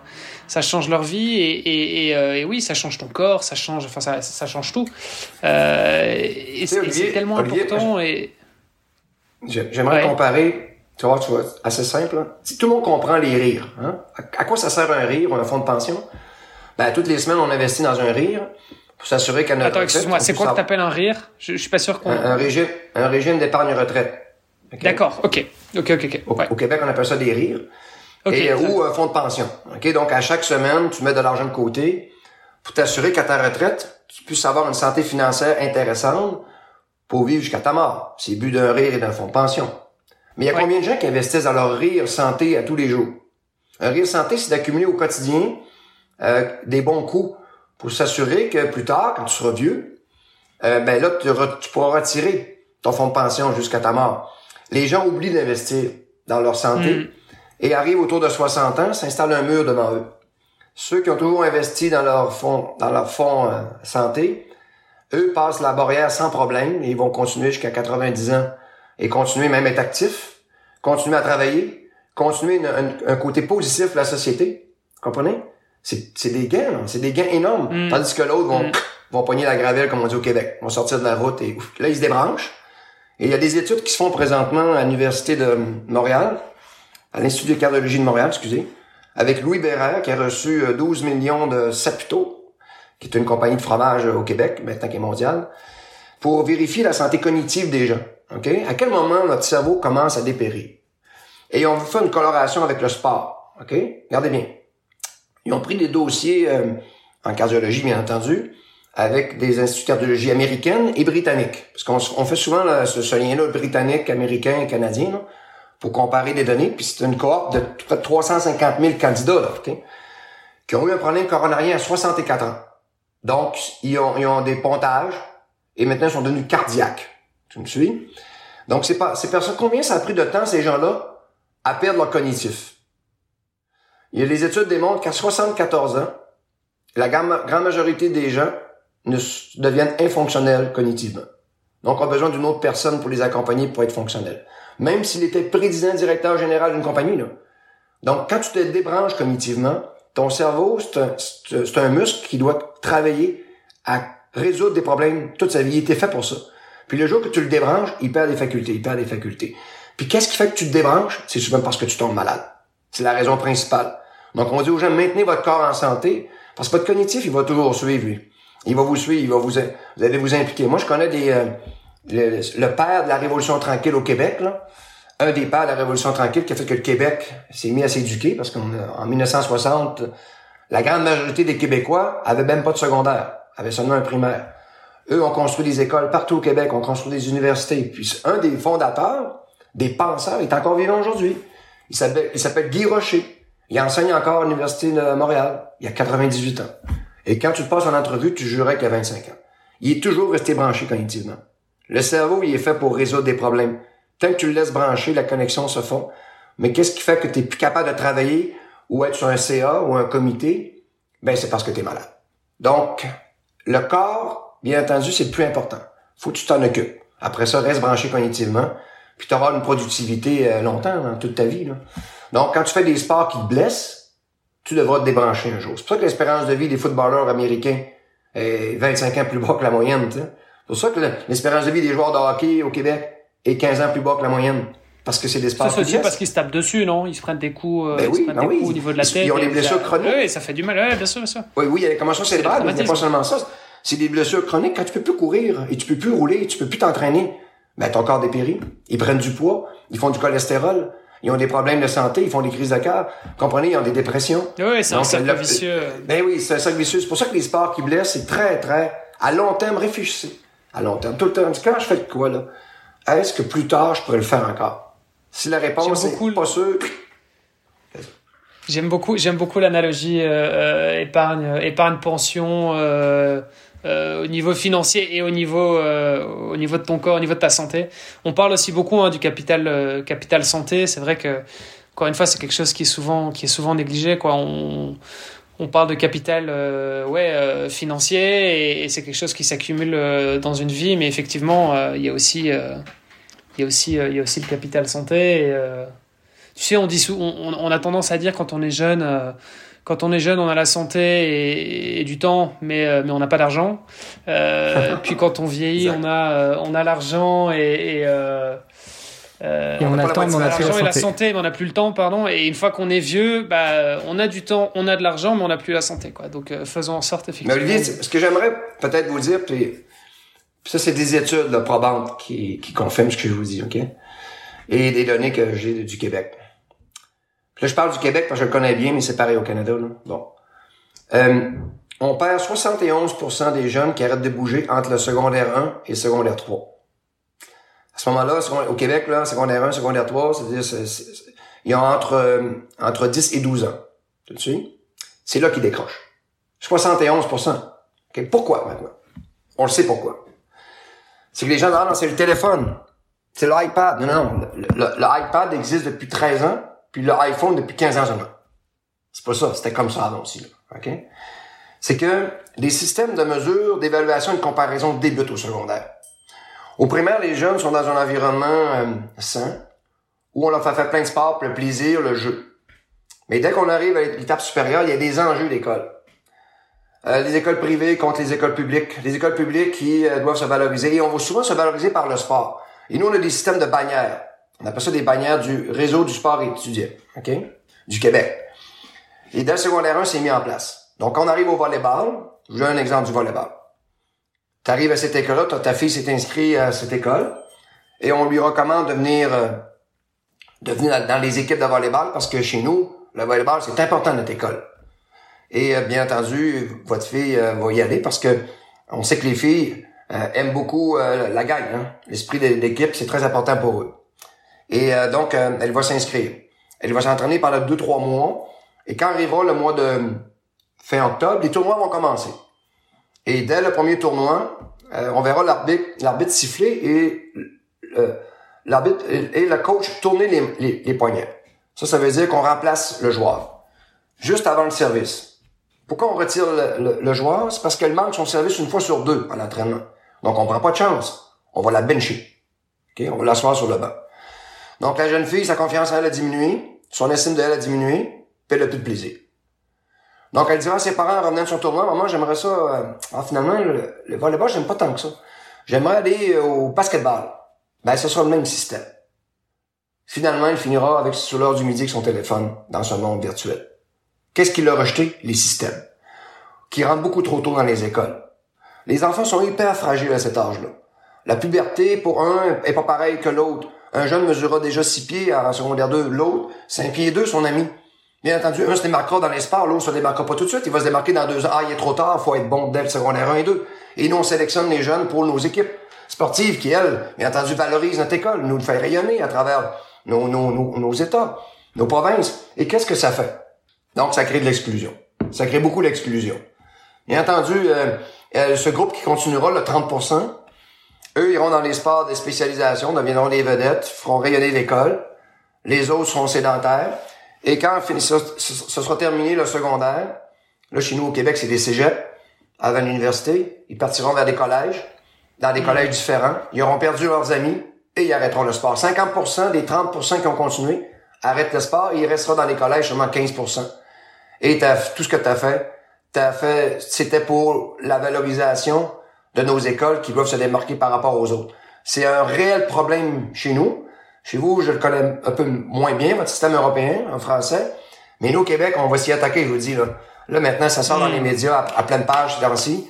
Le sport-études, spécialisation, c'est remis en question parce que ça coûte 3000, 3500 dollars, donc 2000 euros pour, euh, pour, par année au secondaire pour pratiquer du volleyball. C'est seulement les parents riches qui peuvent faire bouger leurs enfants dans les écoles publiques. C'est inacceptable. Donc maintenant, comment on fait pour ramener l'équilibre? On est vraiment là-dedans, on silence. Là, c'est pour ça que je rencontre le PM le 1er décembre. C'est des rencontres stratégiques où on va essayer de faire évoluer nos systèmes scolaires dans une grande réforme qui va s'assurer que le jeune soit dans un environnement sain pour développer ses habiletés motrices, pour être actif pour la vie. Après, les systèmes devront retarder, être repoussés, devront être patients et devront accepter qu'on laisse les pédagogues dans nos écoles faire leur travail. Comprenez? Hmm. Après, les fédérations arriveront un peu plus tard, pas trop tôt. Ben, il y, a, y, a, ce côté, il y a ce côté systémique, mais il y a aussi quand même, je pense, une question de valeur. Tu vois, euh, tu dis les jeunes à partir de 12 ans. Bah, en fait, à partir de 12 ans, c'est la préadolescence. Euh, et qu'est-ce qui se passe à partir de là? On a, En fait, on a envie d'être cool. Donc du coup, on a des, on a des modèles. Euh, c'est quoi nos icônes? Si nos icônes, c'est, euh, euh, c'est tu sais, je sais pas, les chanteurs de rap qui boivent, qui fument, tu vois, c'est les, c'est les, c'est les, voilà, c'est les adolescents qui sont un peu plus âgés, c'est la peur d'un peu rebelle. Donc, donc voilà. Et, et, tu vois, pourquoi est-ce que ces jeunes-là, tu vois, leur modèle, ce serait pas euh, bah, les athlètes, euh, enfin les triathlètes euh, de manière générale, mais, ou même les sportifs, enfin tu vois, mais, mais pourquoi est-ce qu'il n'y a pas plus d'assimilation, tu vois, justement, et, et, que le modèle, tu vois, du jeune cool, bah, le jeune cool, il fume une clope et il boit du Red Bull. Tu vois, c'est ouais. un peu, bah, c'est triste, c'est triste, mais c'est souvent un, ouais. un peu l'image qu'on a, quoi. Olivier, tu as totalement raison. Tu as, as, vraiment ciblé euh, les jeunes veulent faire partie d'une gang. C'est fondamental. Ils veulent pas se faire exclure mm. d'un groupe. Premièrement, faut partir de ça. Deuxièmement, c'est qu'il y a des influences. OK? Mais l'avantage qu'on a, c'est que dans les écoles, les sports sont déjà là. Ils sont déjà organisés. C'est des, déjà des, des, structures qui sont là. Il faut juste les faire évoluer. Mais maintenant, les Scandinaves, eux, quand ils ont basé leur, leur programme de développement, je parle de la Norvège, ils ont fait des études sur 100 éléments de motivation qui te motivent, Olivier, à tous les jours à aller répéter quelque chose, que ce soit en art, que ce soit en musique, que ce soit dans le sport, ces deux choses, les deux éléments les plus puissants chez la motivation humaine, tu sais quoi? C'est pas les médailles. Ça, c'est une motivation. Si je te donne 2000 dollars par jour pour aller courir 5 km, c'est sûr que tu vas y aller. Hein? Parce que tu as une motivation monétaire. Mais c'est pas ça. Quand on pose la question aux jeunes, les deux éléments les plus puissants pour motiver un jeune à bouger au quotidien, et c'est comme ça pour les adultes aussi, c'est comme ça pour les adolescents, c'est comme ça pour les enfants, c'est le plaisir d'abord, et en deuxième, les amis. Quand j'ai du plaisir avec mes amis, je vais y retourner. Donc, si tu t'en vas au volleyball et tu te fais bencher toute la fin de semaine, t'as pas de plaisir. Et la gang sont contents parce que tu nuisais à l'équipe. Donc, il va se trouver une nouvelle gang. C'est peut-être une gang de rue. Mais là, il va avoir du plaisir avec eux. Et là, tu l'as perdu. Donc, si le sport est important, et on le sait que ça aide à la persévérance scolaire, ça aide à la santé, euh, à la santé humaine, ces moments où on les perd, c'est les moments les plus importants. C'est là qu'on doit s'investir comme société. C'est là qu'on doit s'investir comme ministère de l'Éducation ou ministère du Sport pour dire, OK, là, on sait qu'on a un levier, le sport. Maintenant, si on le rend inclusif, quand on regarde la Finlande, je donne un exemple, OK? La Finlande, là, ils ont ces modèles-là aussi sportifs, mais ils ont aussi le modèle pédagogique, eux. Donc, en Finlande, ils font pas d'examen au primaire, puis ils font pas d'examen au secondaire. La seule fois qu'ils font faire un examen, c'est en secondaire 5, OK? Avant que les jeunes aillent d'une étape supérieure. Ils n'ont pas de décrochage. Le jeune, ne sait pas qu'il est pas bon. Mais le prof le sait, lui.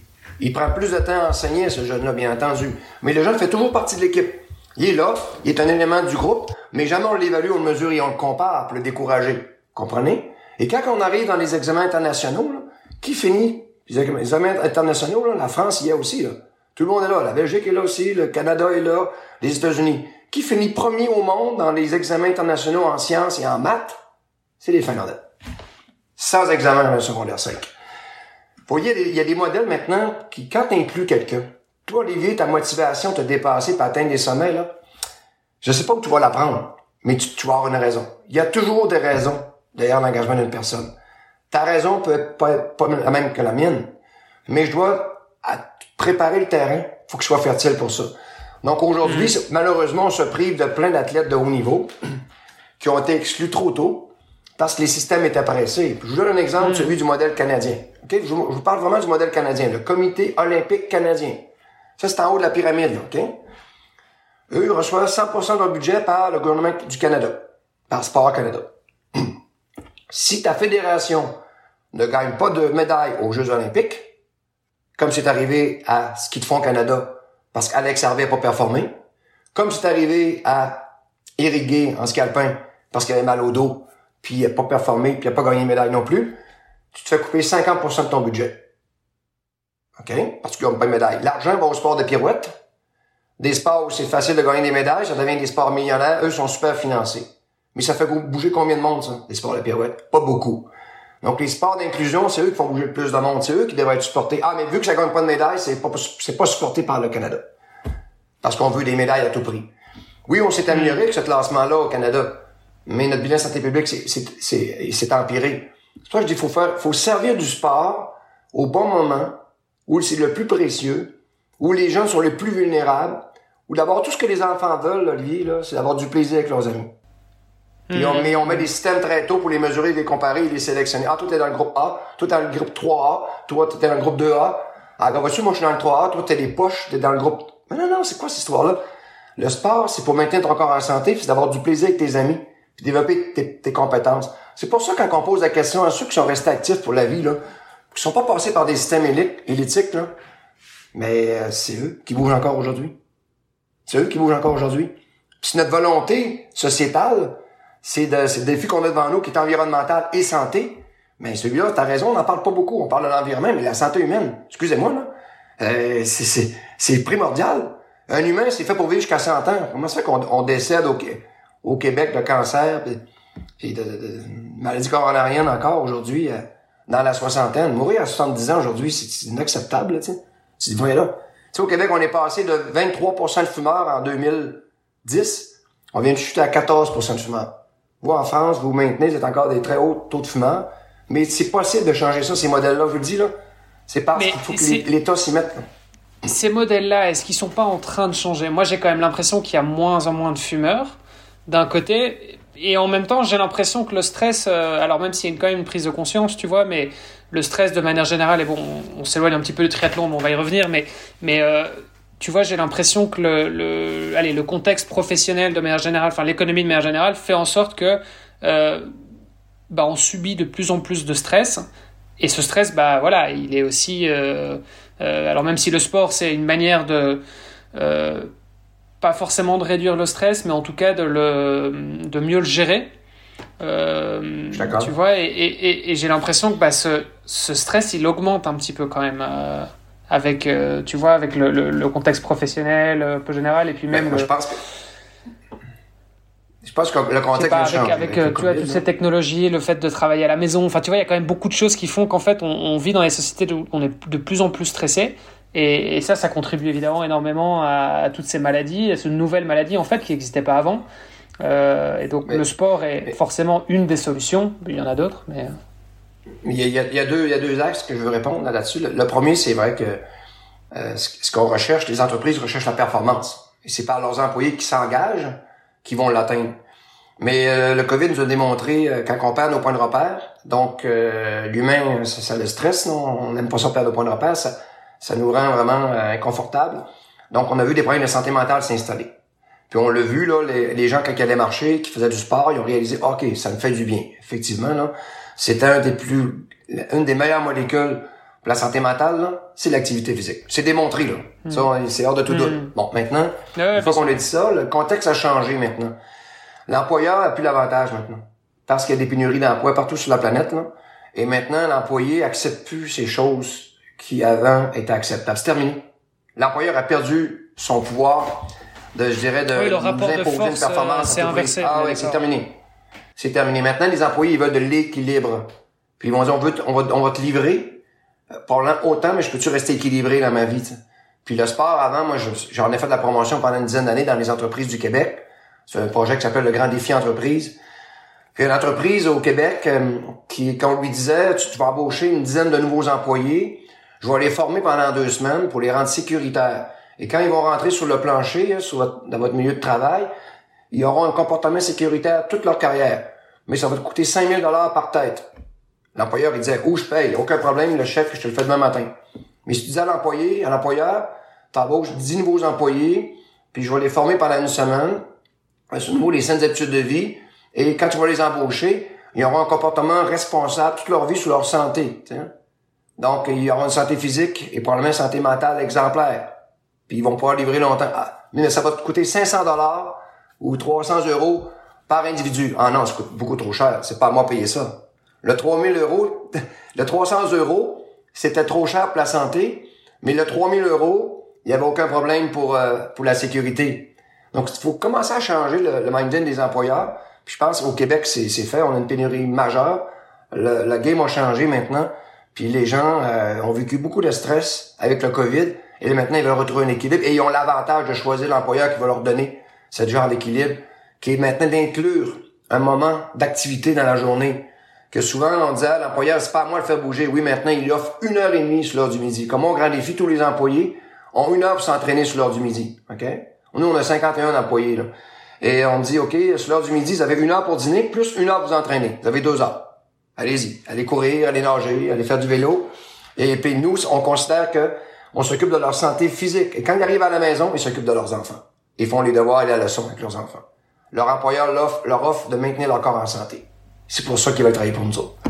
On, on a, nous, on a intégré la santé humaine dans notre approche. Hmm. Ok, super intéressant. On est loin du euh, triathlon, Olivier, là, mais toute cette analyse de, de, société, mais c'est vrai, c'est vrai qu'on s'est éloigné un petit peu du, du, triathlon, mais voilà, comme je disais, c'est c'est intéressant parce que c'est effectivement un, une analyse qu'on a qu'on n'a pas encore vraiment eu sur le sur le podcast, donc euh, donc euh, non non très très intéressant. Mais revenons peut-être un petit peu sur toi. Et, enfin, comment est-ce que tu as débarqué là-dedans en fait? Parce que toi, tu nous as dit, euh, je fumais, j'étais sédentaire.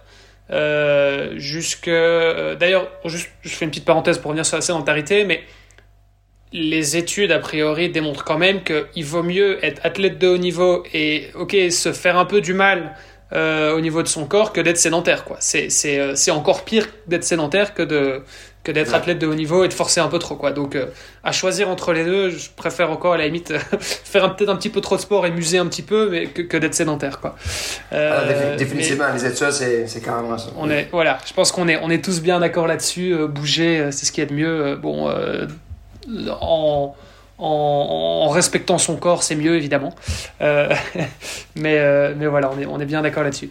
Euh, mais donc tu disais, tu étais sédentaire, tu fumais, euh, à 20 ans, tu as découvert le triathlon? Ou enfin le sport? Non, pas du tout. Euh, moi, mon premier sport, c'était le judo. Donc j'ai commencé à pratiquer un peu le judo et, euh, et lors d'un entraînement, parce que ça faisait quand même quelques mois, pas une année au complet, je pense que c'était environ huit mois que je faisais ce sport. Et lors d'un entraînement, mes adversaires m'ont fait chuter et j'ai ma clavicule est sortie avec déchirement du sternum donc j'ai eu une bonne blessure. Euh, j'ai pas pu recommencer le judo. Et mon entraîneur m'avait dit Pierre, écoute, euh, tu devrais, euh, pour garder ta forme, aller courir. Ouais. Ben, j'ai jamais couru de ma vie. Là. tu devrais faire de la course à pied. Et il y avait un événement qui approchait en février, en plein hiver. Ça s'appelle la course des Pichoux. Donc c'est un événement de 15 km. Pierre, on fait, nous, avec des amis, on fait la course des Pichoux le 15 février prochain. Tu devrais venir le faire avec nous. OK, mais c'était proche, là. On était en janvier. Il me restait euh, trois semaines pour me préparer. Donc, j'avais jamais couru de ma vie. Je suis allé m'acheter des espadrilles et euh, le premier, la première fois, je suis allé courir 18 km. Donc, euh, Attends, ça, quand tu dis des espadrilles, c'est quoi des espadrilles? Parce que pour moi, les espadrilles, c'est des chaussures. en toile, c'est des chaussures. Running. D'accord. C'est le running. Des running, c'est en anglais, puis en français, c'est des espadrilles. D'accord, ok. Donc, je vais aller courir 18 km. Bien entendu, euh, les semaines, la semaine qui a suivi, j'étais incapable de marcher. Et euh, j'ai pris une semaine de repos. Et euh, donc, j'avais couru mon premier 15 km en, événement. Et j'avais adoré. Et j'avais quand même couru une, une, heure, sept minutes. Et mon coach m'avait dit, écoute Pierre, t'as presque fait le même temps que moi, puis t'as jamais couru. Tu devrais continuer la course à pied. Une heure, sept minutes au 15 km? oui, c'était mon, mon, premier 15 km. En hiver, en plus, l'hiver, c'est plus difficile, mais bon, et euh, ben ouais, c'est un bon temps, Pierre, tu devrais continuer à courir. Ah non, la course, je sais pas trop, là. Euh, je trouve ça difficile. Euh, puis je vais me marier bientôt avec ma femme, là, je verrai après. Donc, tu sais, j'étais pas si accroché à la course à pied. Donc, j'ai par la suite, j'ai je me suis marié. Et quand j'étais à Cuba, sur la plage, ah, j'ai recommencé à courir. Donc, j'ai commencé à courir sur la plage. et par la suite, quand je suis revenu, j'ai commencé à m'entraîner à course à pied et rapidement à mon premier 10 km, euh, j'avais couru 40 euh, minutes, 34 euh, secondes. Donc, je courais déjà à 4 minutes du kilomètre en commençant.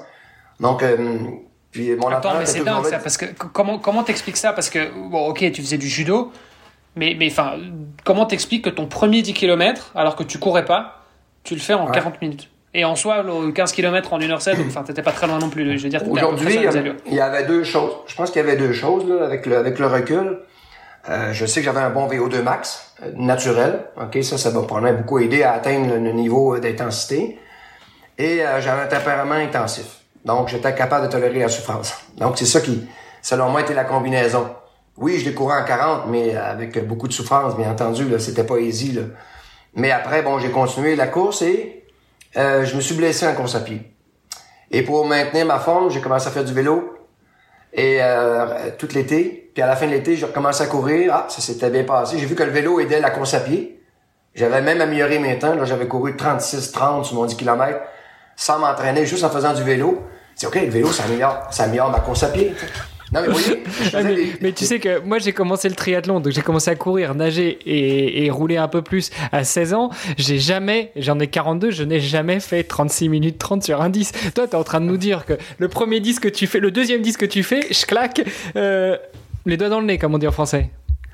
Ben, mon vélo m'avait beaucoup aidé parce que j'avais des amis qui faisaient des longues distances à vélo. Moi, j'étais pas cycliste, ils m'ont appris vraiment les, les rudiments du vélo. Donc, quand j'ai commencé à faire du triathlon, j'étais un super descendeur. Les triathlètes ne savaient pas descendre. Voyons, ils se positionnent mal. Donc, moi, dès, le départ, c'est un vrai cycliste qui m'a montré à faire du vélo. Donc, il m'a donné beaucoup de, de, bons, de, bons, de bons conseils. Mais il m'a fait faire beaucoup de volume. Donc, ça m'a permis d'augmenter mon endurance. Puis, vu que j'avais un bon VO2 max, quand j'arrivais à course à pied, j'avais une bonne endurance, une jambe très forte. J'étais capable de donner des bons temps quand même en course à pied. Bon, ça pour dire que quand est arrivé l'hiver, là, j'ai intégré la natation. Et ça, c'était plus ardu, là, bien entendu, parce que la natation, c'est technique, là. Là, là haut, c'est on est ailleurs. Puis moi, ma littératie physique n'est pas développée, hein, je vous l'ai dit tout à l'heure, là. J'ai pas fait de sport quand j'étais jeune, donc c'est pas naturel pour moi de nager. Donc en natation, j'ai travaillé très, très, très fort, très fort. Ce qui m'a beaucoup aidé, c'est, euh, c'est le wetsuit.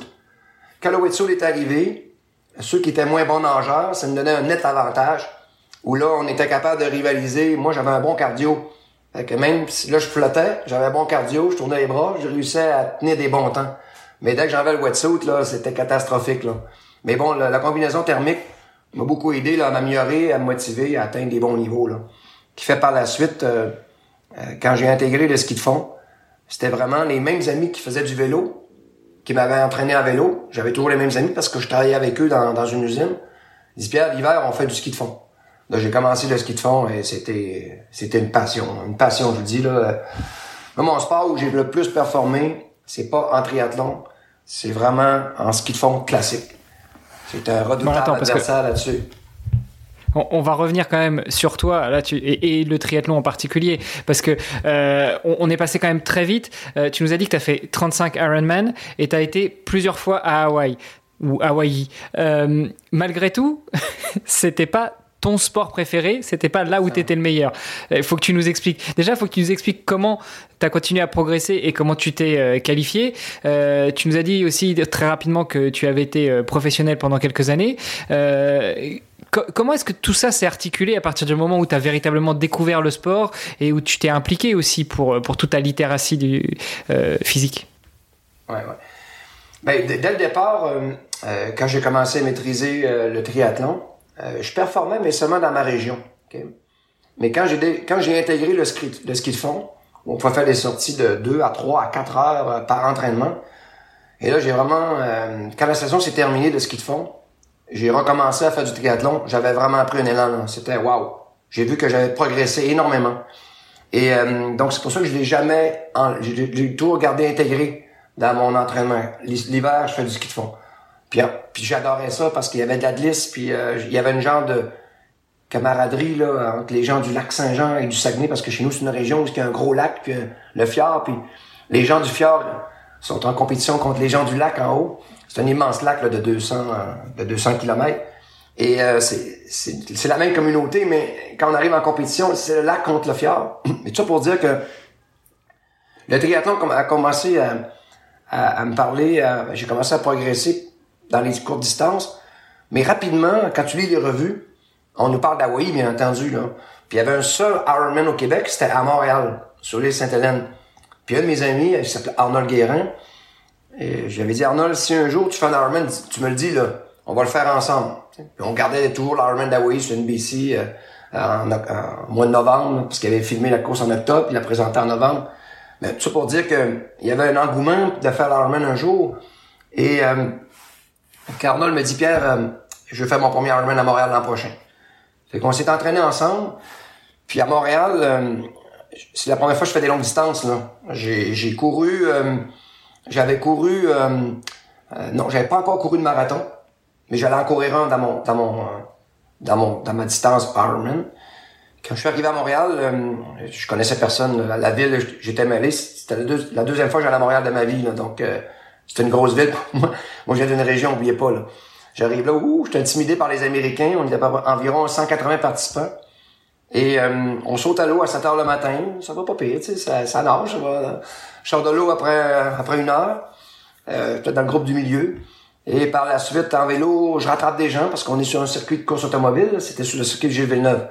Fait qu'on faisait 43 tours du circuit. Et je rattrape des gens, me fais rattraper. Quand je vais commencer le marathon, et là, je me mets à courir. Moi, j'aborde un rythme euh, quand même intéressant. Et je le maintiens. Mais je le maintiens. Et là, je fais que rattraper, rattraper, rattraper, rattraper, rattraper les gens. Finalement, euh, je vais coiffer l'Américain à 500 mètres de la ligne à 4h22 minutes l'après-midi. Donc, euh, je gagnerai l'Ironman de Montréal en 9h22 minutes 52. Donc, mon premier Ironman, je l'ai couru sous les 9h30 en le gagnant. J'ai gagné Montréal. Donc, j'étais le premier surpris. Là, j'avais vu que ma force, c'était la course à pied.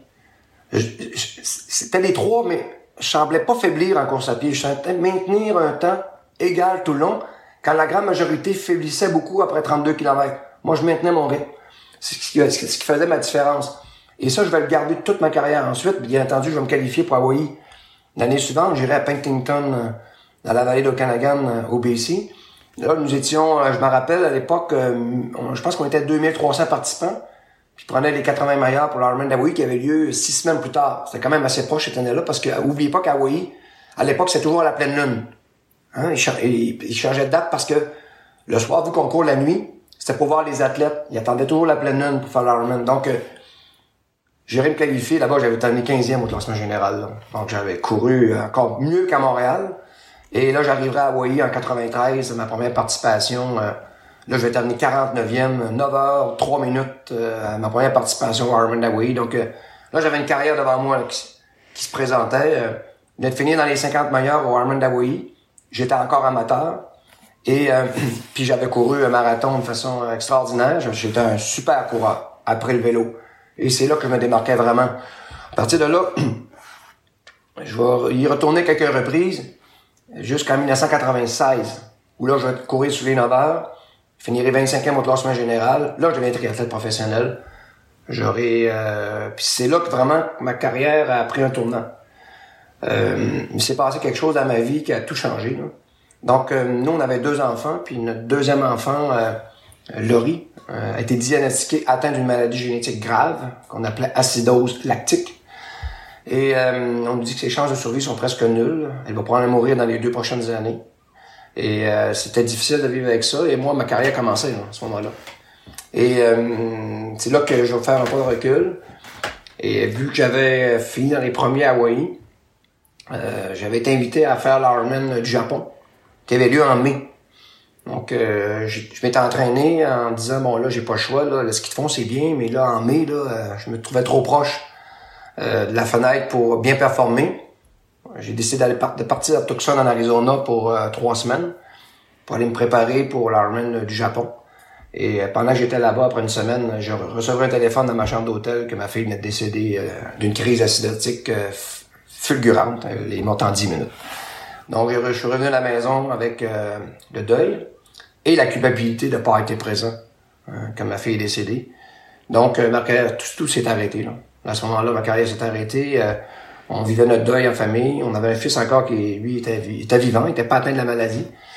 Et euh, donc, la maladie va rentrer dans ma vie. À partir de là, tu cherches un peu un sens à tout ça.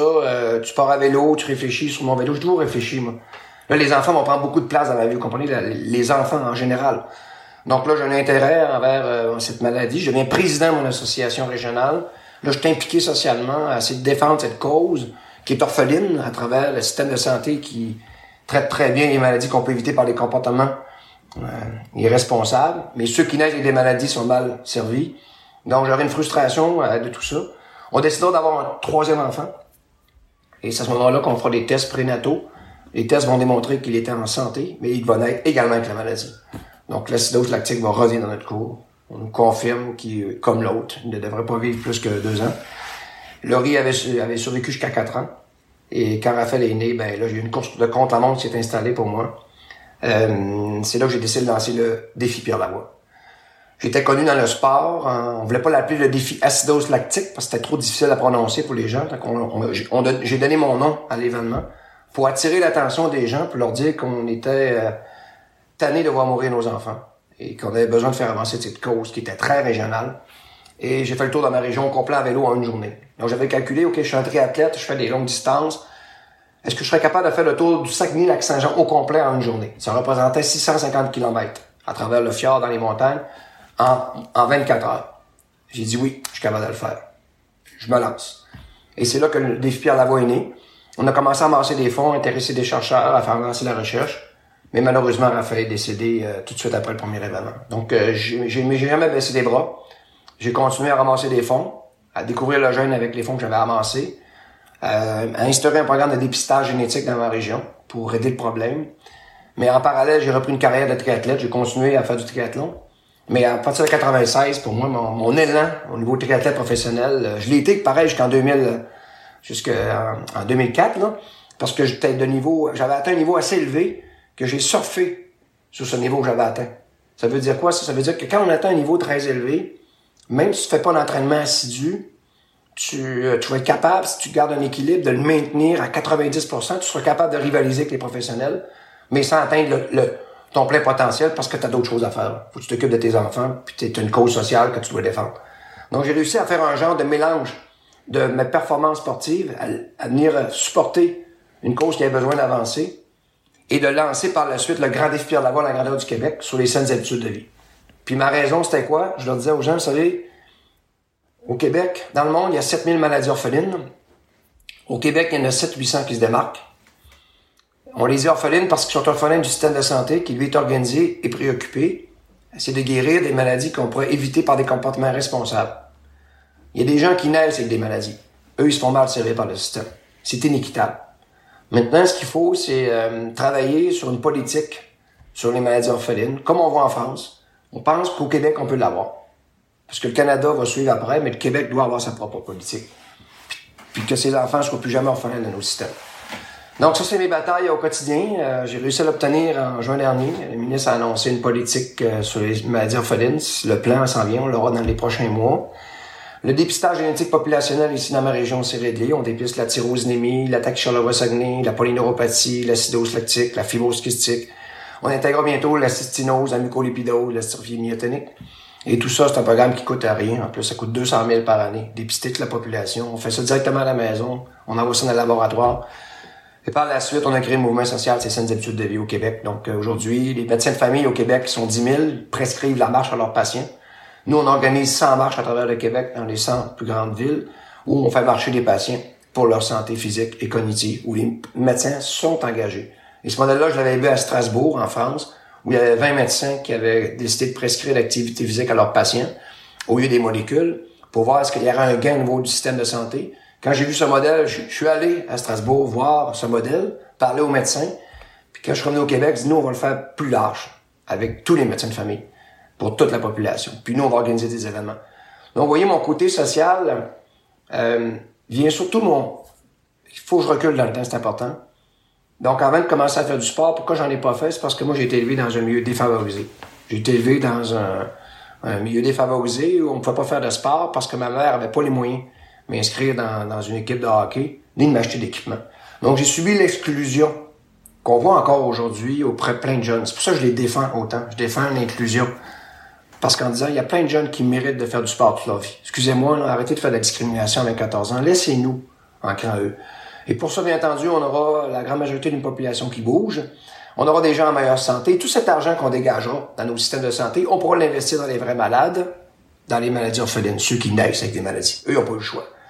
Donc, cette logique s'installera, bien entendu, dans les 50 prochaines années à travers tous les pays du monde. Mais ça en prend premier qui avance. Moi, le sport m'a permis à développer de la persévérance le triathlon, là, surtout, le Ironman, m'a permis de développer cette attitude où on n'abaisse jamais les bras. Je disais aux gens, vous savez, quand on est incapable de courir un marathon, ben il faut marcher. Puis quand on est incapable de marcher un marathon, ben il faut ramper. Parce que même en rampant, 42 km, si t'abandonnes pas, tu finiras par traverser la ligne. C'est ça la persévérance, c'est ne jamais abandonner. Avoir un but, cogner sur le même clou, puis même si les gens disent que c'est impossible, il y a plein de jeunes qui se font dire que c'est impossible, il réussira jamais. Fais pas ce sport-là, t'as pas d'habilité. Ah non, c'est pas toi qu'on veut parce que l'autre est meilleur. Faut arrêter ces modèles qui excluent. Incluons tout le monde, on a tout intérêt à le faire d'abord pour développer des champions qui, atteindront les sommets, mais surtout pour avoir des populations en meilleure santé. Nos systèmes qu'on a mis en place, on savait qu'il n'y avait pas de pérennité. Tout système où on n'intègre pas la prévention a pas de pérennité. Je vous donne un autre exemple concret. Là.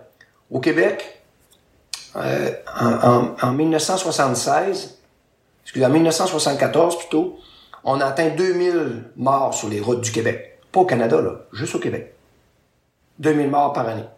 Il se tuait 40 à 50 personnes par fin de semaine. On n'a pas dit qu'on arrête de construire des autos. On a obligé la ceinture de sécurité. On a enlevé les détours dangereux et les dessus de côte dangereuses. En 2000, on avait atteint 811 morts. Et là, on s'est mis à asphalter les bordures des routes pour les rendre plus sécuritaires. Il y avait des dérapages, des collisions latérales. Ça tue beaucoup de monde, ça. Les cyclistes ont pu intégrer maintenant les bords de route. Et à partir de 2000, allez, aujourd'hui, en 2019, on a atteint 311 morts, avec six fois plus d'autos. Si on n'aurait pas fait de prévention, ben le, les 2000 morts qu'on on avait avec les six, fois plus d'autos, on aurait 12 000 morts par année sur les routes. Vous comprenez? Tu dois intégrer la prévention. Ces systèmes-là, quand on les met en place, tu dis wow, mais en, en cours de route, on doit les ajuster pour qu'ils livrent une meilleure performance. Puis moi, le sport m'a appris ça, à analyser. C'est pour, pour ça que j'ai progressé. J'avais des bonnes capacités. Je les ai utilisées à bon escient.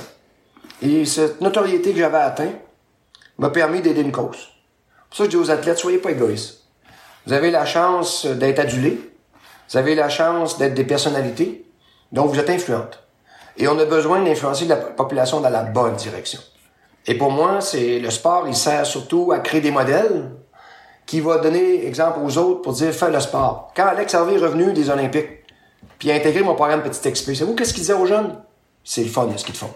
Point. Ça s'arrêtait là. Il disait pas fais du ski de fond, tu seras un champion comme moi. Il a jamais intégré son discours de performance. Fais du ski de fond, c'est le fun. Puis les enfants recherchent le plaisir d'abord. Donc, avec toutes ces années, maintenant, j'ai eu une longue carrière. J'ai eu la chance qu'elle soit longue. Elle n'est pas terminée. Comme je vous dis, je retournerai à Hawaii euh, probablement l'an prochain pour essayer de gagner les 60 ans et plus à Hawaii. Puis j'ai regardé le seul triathlète dans toute l'histoire du Ironman d'Hawaii qui a réussi à courir à 60 ans et plus l'Ironman sous les 10 heures, c'est Rod Barrel. Rod Barrel avait réussi à faire ça à, 60 ans. C'est un ancien professionnel européen que j'avais côtoyé à l'époque. Puis euh, il avait réussi à faire en 9h38. Je pense pas battre son temps, mais mon rêve, c'est de courir sous les 10 heures encore en Ironman, puis à 60 ans. Ça démontrera toute ma théorie que prends soin de ton corps, sois équilibré, fais d'autres sports complémentaires, assure-toi d'être actif et essaie de rayonner parce que quand tu aides les autres en passant, c'est bon psychologiquement aussi. C'est bon pour la santé mentale. Tout ça en passant, c'est relié parce que j'ai vu tellement d'athlètes. Moi, j'en ai un autre, un Québécois, là, qui, qui fait des Ironman à outrance. Il, il, était dans ma carrière à l'époque, mais il continue d'en faire à outrance. Il a fait des fois jusqu'à 8 par année. Il est totalement déséquilibré. Excusez-moi, il n'y a plus de crédibilité. Quand il parle, il n'y a plus d'influence. Parce que ce qu'il fait, ça n'a aucun sens. Vous comprenez? Il y a un équilibre dans la vie, tu sais. Hein. Puis ces sommets-là nous apprennent que comment tu le fais. Qu'est-ce, que ça peut te servir? Qu'est-ce que ça peut servir aussi à la société? Donc les athlètes ont des grandes responsabilités. Et aujourd'hui, on a besoin de jeunes qui sont inspirés. Et il faut les inspirer de la bonne façon. Mais je ramènerai toujours à l'inclusion. Donc, euh, vous avez d'autres questions, hein. je les écoute. non, mais écoute, en fait, on, comprend un petit peu plus et, bon, on décortique, euh, alors peut-être pas dans le bon ordre, mais en tout cas, euh, tu, nous, tu nous expliques, enfin, on, comprend aussi maintenant euh, ton engagement et, et, ce que tu disais aussi en début d'épisode. Et donc, pourquoi, enfin voilà, je pense que là, la, la, la, boucle est bouclée d'une certaine manière, donc. Euh, c'est très, touchant en euh, tout cas comme histoire et, euh, et en même temps c'est super inspirant je trouve.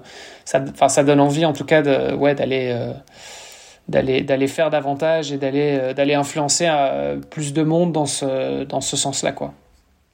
Mais moi Olivier, tu sais, il y a deux choses qui qui m'ont rendu heureux à travers ces épreuves. Parce que perdre un enfant c'est une épreuve. Faire un Ironman c'est une épreuve aussi. Comment tu l'abordes euh, tu la, tu la confrontes, c'est comme le COVID. Tu peux te mettre sur pause, puis subir. Si tu confrontes, je te pose la question deux ans plus tard, et pour toi, le COVID, qu'est-ce que ça fait dans ta vie, Olivier? Ah, j'ai développé des nouvelles compétences, euh, ça n'a pas été négatif au complet. Tandis que la personne qui s'est mise sur pause, elle te dira que c'était deux ans d'enfer. parce qu'elle l'a pas confronté. On apprend. L'inconfort nous rend plus forts. Puis l'inconfort, on peut le faire dans la vie personnelle, on peut le faire dans la vie professionnelle, on peut le faire dans le sport. À chaque fois qu'on va dans une zone d'inconfort, même si on réussit pas, on grandit. Puis quand on fait ça toute notre vie, ben un jour, la personne atteint le sommet, tout le monde se pose la question, mais comment il a fait pour se rendre en haut de la pyramide, cette personne-là? Ben, quand on regarde sa vie, là, ben, c'est une série d'inconfort. Excusez-moi, mais il y a personne ben, bien sûr, en haut de la pyramide, la facilité. Oui, mais aujourd'hui, les jeunes cherchent la facilité. Faut leur dire que non. Si tu l'atteins, là, parce que présentement, c'est plein emploi, là. C'est facile d'atteindre des hauts sommets, là, sans trop d'efforts. Parce qu'on manque de monde et, mais je dis aux gens, vous savez, euh, quand tu arrives en haut de la pyramide à la facilité, c'est parce que le contexte est favorable pour toi, pour toi, puis tu as eu de la chance. Donc, c'est juste, juste une question de temps que tu vas redescendre. Donc, c'est normal d'avoir des épreuves, c'est normal d'avoir des défis, c'est normal d'avoir des changements. Ça fait partie de la vie, tout simplement. Et le triathlon, t'apprends ça. Et, moi, je veux juste terminer le en disant que la boucle s'est terminée sur deux choses qui me plaisent aujourd'hui. C'est qu'après le décès de Raphaël, Laurie en premier et Raphaël, on a décidé d'avoir un quatrième enfant. OK? Puis là, on est encore à risque. Là. Mais vu qu'on avait fait avancer la recherche, on avait découvert le gène par les coups de pédale que j'avais donnés, par toutes les campagnes que j'avais élevées, on a pu avoir un test prénatal sûr à 100%. Donc aujourd'hui, on a une fille qui s'appelle Joliane, qui vient d'atteindre 18 ans, qui est notre quatrième enfant, qui est né grâce à la découverte du gène de l'acétose lactique. Moi, ma paye de tous mes efforts sur cette maladie, c'est un quatrième enfant en pleine santé. Et moi, l'acétose lactique, là, j'en ai fait un pied de nez. Je l'ai vaincu. On a eu un quatrième enfant, un quatrième enfant santé. Puis en plus, Maintenant, on dépiste toute ma population où il n'y a plus de cas, maintenant. On a réussi à relever ce défi-là qui était médical. Pourtant, je n'étais pas médecin, moi, non. Moi, j'étais un mécanicien opérateur dans une usine de pâte et papier. Comment une personne peut réussir à faire tous ces exploits? C'est des valeurs. Le sport nous apporte des valeurs, nous fait comprendre des choses. Et euh, si tu le fais par tricherie, par hypocrisie, tu fais pas pour les bonnes raisons, tu vas rien apprendre là-dedans. Tu seras pas une bonne personne. Une bonne personne qui, par la suite, sera un levier pour des jeunes, pour une société. Fais le sport d'une façon intègre, fais-le avec tes valeurs, respecte ton adversaire, félicite-toi quand il te bat. Puis toutes ces valeurs t'habitent. Quand tu arriveras dans la vie devant un défi ou une épreuve personnelle, tu l'abordes dans la même façon. Les gens vont t'aider. Moi, j'avais développé une théorie qui s'appelle la théorie de la bulle. on vit tous dans une bulle avec des portes tout le tour. Chaque porte représente des gens que tu côtoies au quotidien. Tes amis au travail, ta famille, les gens avec qui tu t'entraînes. Cette personne-là, tu la respectes par ton comportement. Il lui dit un beau bonjour quand tu la rencontres. Un bon, un bonjour sincère. Elle se sent respectée. On dit que la porte reste ouverte. Donc, quand tu communiques, elle t'entend. Elle peut bien t'aider. Mais si les gens autour de toi, tu t'en fous totalement. Puis la seule personne qui t'intéresse à la planète, mais c'est toi-même. Mais les gens le ressentent, ça. Et les portes se ferment une à une. Mais la vie, est faite d'épreuves et des défis. Et quand tu seras confronté et que tu vas crier à l'aide, il n'y a plus personne qui t'entend. T'as fermé toutes les portes. Mais si dans ton petit quotidien, t'as respecté tous les gens autour de toi, là, peu importe leur statut social, là, seras surpris du nombre de personnes qui viennent de t'entendre et qui sont en train de t'aider à relever le défi qui est devant toi ou traverser l'épreuve qui t'arrive. Le sport nous apprend à se dépasser, mais c'est les valeurs qui sont plus importantes. Les valeurs qui, qui, vont t'habiter pour la vie, que tu vas transposer dans les choses que tu auras aujourd'hui. Moi, quand je cours dans mon quartier ici à Chicoutimi, comme j'ai vu cette semaine, j'ai vu plein de personnes âgées qui couraient avec leur petit chien. Parce que euh, ils courent cinq minutes, ils s'arrêtent une minute. C'est des gens qui avaient été sédentaires. Quand je vois les jeunes adolescents, des jeunes filles qui maintenant courent dans le quartier, puis il n'y en a aucune qui s'entraîne pour un événement. Quand tu leur poses la question, mais pourquoi tu cours? Ben, je cours pour ma santé. Puis c'est des jeunes de 14, 15, 16, 17 ans. C'est qu'on a réussi comme société. Chez nous, au Québec, on est passé de 85% d'hommes qui bougeaient à 15% de femmes. Maintenant, c'est 60% de femmes qui bougent, 40% d'hommes. Une femme qui bouge, elle bouge pas pour les mêmes raisons que l'homme. Elle bouge pour sa santé. Et la personne qui a le plus d'influence dans une maison, chez ses enfants, c'est pas le papa, c'est toujours la maman. Quand la maman adhère à des valeurs, elle le transmet à ses enfants. Donc, il y a un phénomène social qui se produit présentement au Québec. Puis moi, je le vois grandir, je le vois grandir depuis 15 ans. Et tout ça est parti d'une situation extrêmement négative, le décès de Laurie Raphaël. Nos enfants sont morts d'une maladie génétique orpheline, et j'ai parti le défi Pierre Lavoie, qui est devenu le grand défi Pierre Lavoie. Aujourd'hui, l'héritage de Laurie Raphaël, c'est le grand défi. Et quand on me ramène au triathlon, qu'est-ce que tu as appris dans le triathlon? Ben, ça a préparé tout ça. Tout mon passage a préparé, avait mis la base à ce que j'allais devenir plus tard, la personnalité que je suis. Si j'aurais pas fait de triathlon, je te parlerais pas aujourd'hui. Il y aurait pas de défi à la voie, il y aurait pas de mouvement sans habitudes de vie. Nos enfants seraient morts, puis j'aurais rien fait. J'aurais continué à travailler dans mon usine. Donc, c'est important de comprendre ces épreuves-là, de les confronter, tu développes des compétences, tu vas chercher ceux qui les ont pour t'aider, et tu grandis à travers ça, puis tu fais toujours pour les bonnes raisons. Donc aujourd'hui, euh, je t'en paix avec euh, le décès de nos enfants. Parce qu'il y a un héritage énorme. Parce que Laurie, une fait mon éducation. Elle m'a appris à comprendre, à maîtriser, à vulgariser la génétique. Raphaël, il m'a donné un pied derrière, il m'a fait embarquer sur mon vélo. Quand on disait acidose lactique dans ma région, il y a personne qui savait c'est quoi. 22 mois plus tard, quand il est mort à Sainte-Justine, à Montréal, ben, j'ai repris mon vélo faire le tour de la région, et là, j'ai réalisé que les 274 000 habitants savaient c'était quoi. C'était grâce à lui. Il était venu me mettre sur mon vélo pour aller parler à toute la population. Aujourd'hui, euh, quand tu as donné un sens à une épreuve aussi difficile que perdre deux enfants, ben, t'as pas le choix de continuer d'avancer puis de t'épanouir. Puis vu que je suis un, compétiteur, OK, euh, qui réfléchit avant de faire des pas pour progresser, et surtout, j'ai fait un sport qui te demande de la persévérance, le Ironman, le triathlon.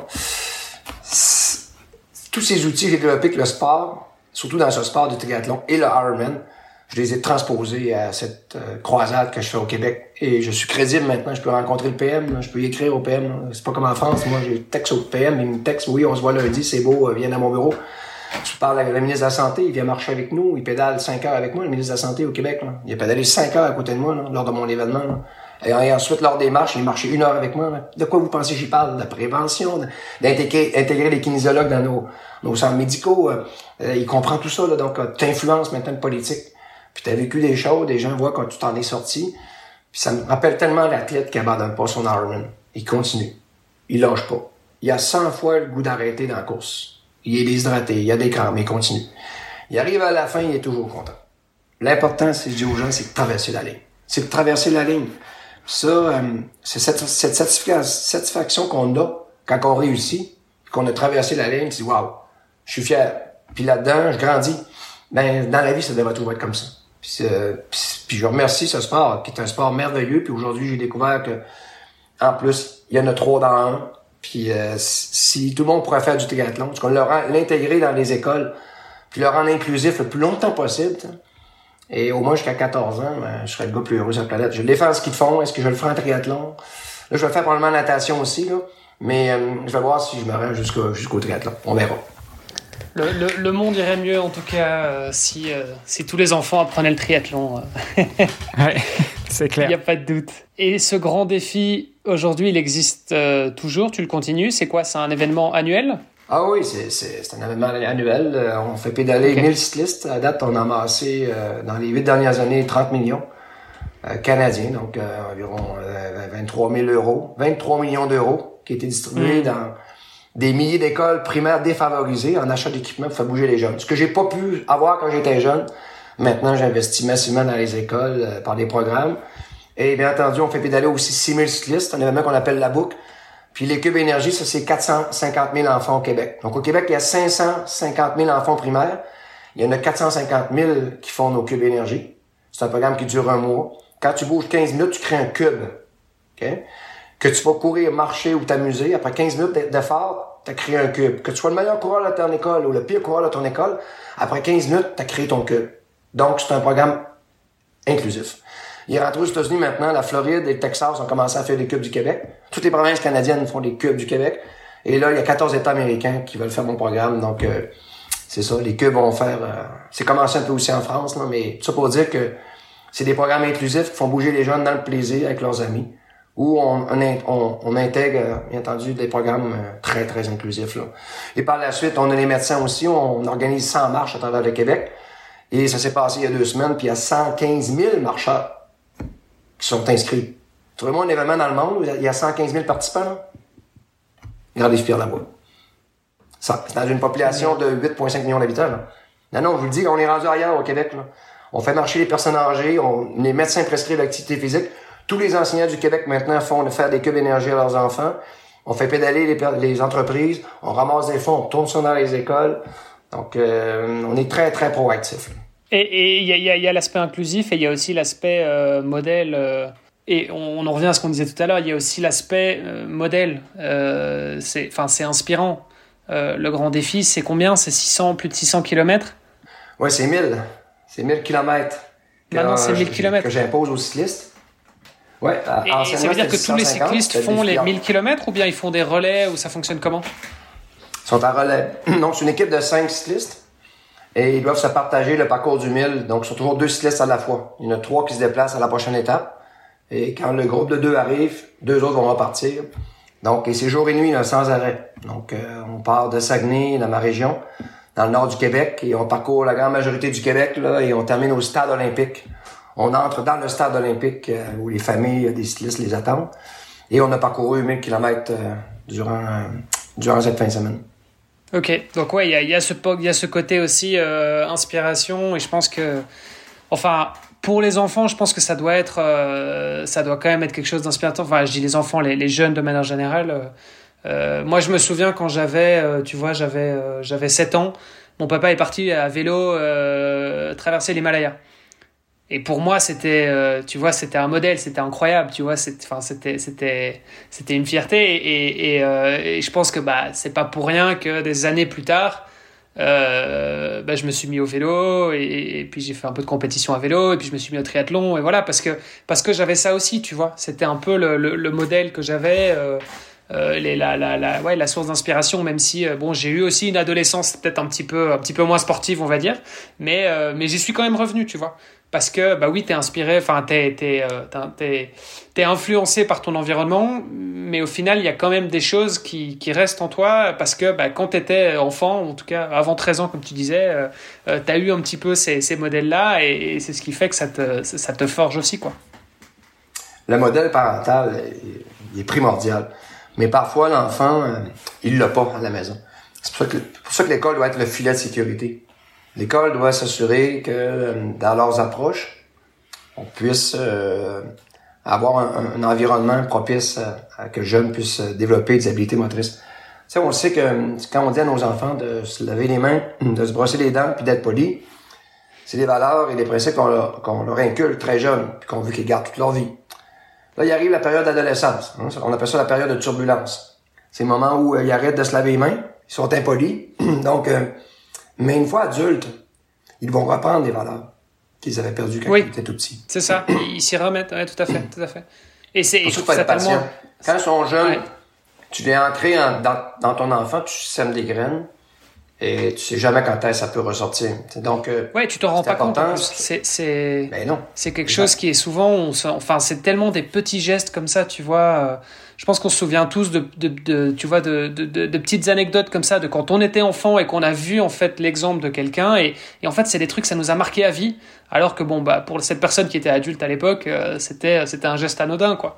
Et moi quand je vois encore aujourd'hui, je, le jour je je parlais avec un prof de gym, mais qui fumait tu vois, et donc il est prof de gym à l'école, donc il enseigne le sport aux enfants, mais en même temps il fume la clope. Et tu te dis, mais attends, il y a un truc que je comprends pas là, tu vois. T'es censé être un modèle pour les enfants, un modèle de santé, enfin tu vois, il y a un truc que je comprends pas, quoi. C'est une responsabilité, quand tu es euh, en plus euh, acteur d'influence, un enseignant c'est le premier, hein, la famille, l'enseignant ensuite.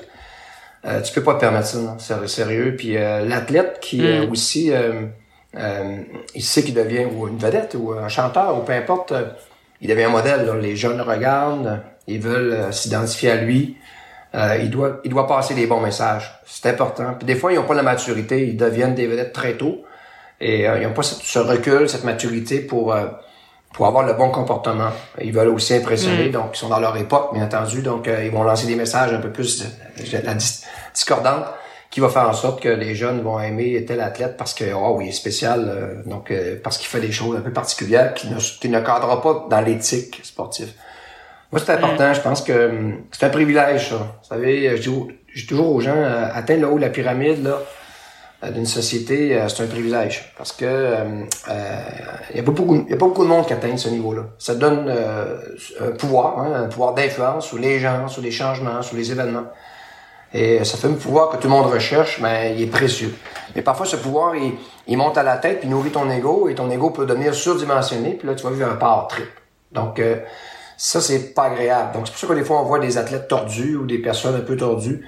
La, la, la gloire leur a monté à la tête et euh, sont, sont, pas des beaux humains. C'est pas mm. des bons modèles. C'est pour ça qu'il faut les démasquer. Ça, c'est le rôle des médias, de démasquer, voir ces mauvais coups, puis les mettre en évidence faut les ramener un peu à l'ordre parce qu'il y a plein de jeunes qui les regardent. On veut surtout pas qu'il y ait une influence trop grande sur, euh, sur notre jeunesse. Donc, c'est une responsabilité euh, d'être en haut. Puis il faut être le plus exemplaire possible parce qu'on a besoin de, derrière nous, il y a du monde qui nous regarde, comme les parents euh, doivent aussi montrer l'exemple. Si vous voulez marcher avec vos enfants dans un parc, allez-y, c'est gratuit, tant mieux, allez-y tous les jours parce que l'enfant va l'enregistrer pour la vie. allez faire un peu de ski avec si vous pouvez vous le permettre, allez faire du vélo avec aussi. ou comme toi, moi, un, parent qui fait un dépassement, euh, je me rappelle quand j'étais petit, mon père avait traversé euh, dans le fjord et était allé jusqu'à une îlet qui était dans le milieu du fjord, puis euh, ça m'avait toujours marqué. Waouh, mon père de nager, c'était qu'un nageur, pas du tout. Aujourd'hui, je sais qu'il était pas bon, mais c'était un défi personnel qui s'était lancé. Mais aujourd'hui, ça m'a influencé. Je l'ai toujours gardé dans ma tête, hein. tout le temps gardé. Et quand est mm. arrivé la traversée du lac Saint-Jean, qui est un événement international, quand j'étais ticu, je, je, suis allé voir cette traversée, voir John Kinsella arriver. Waouh, on est nagé 32 km tu jurais qu'il sortait de, de distance d'un kilomètre. Ça m'a impressionné, mais un jour, ah, un jour, j'étais tout petit, j'avais 12 ans. Puis j'étais encore dans le milieu défavorisé, c'était ma soeur qui m'a amené là-bas, qui était plus vieille que moi, puis euh, j'ai dit, ah, j'aimerais ça traverser le lac Saint-Jean un jour. Ben, je l'ai traversé euh, il y a 5 ans. Donc, euh, j'ai atteint mon, mon, rêve. Parce que je savais que maintenant, j'avais terminé pas mal les Ironman.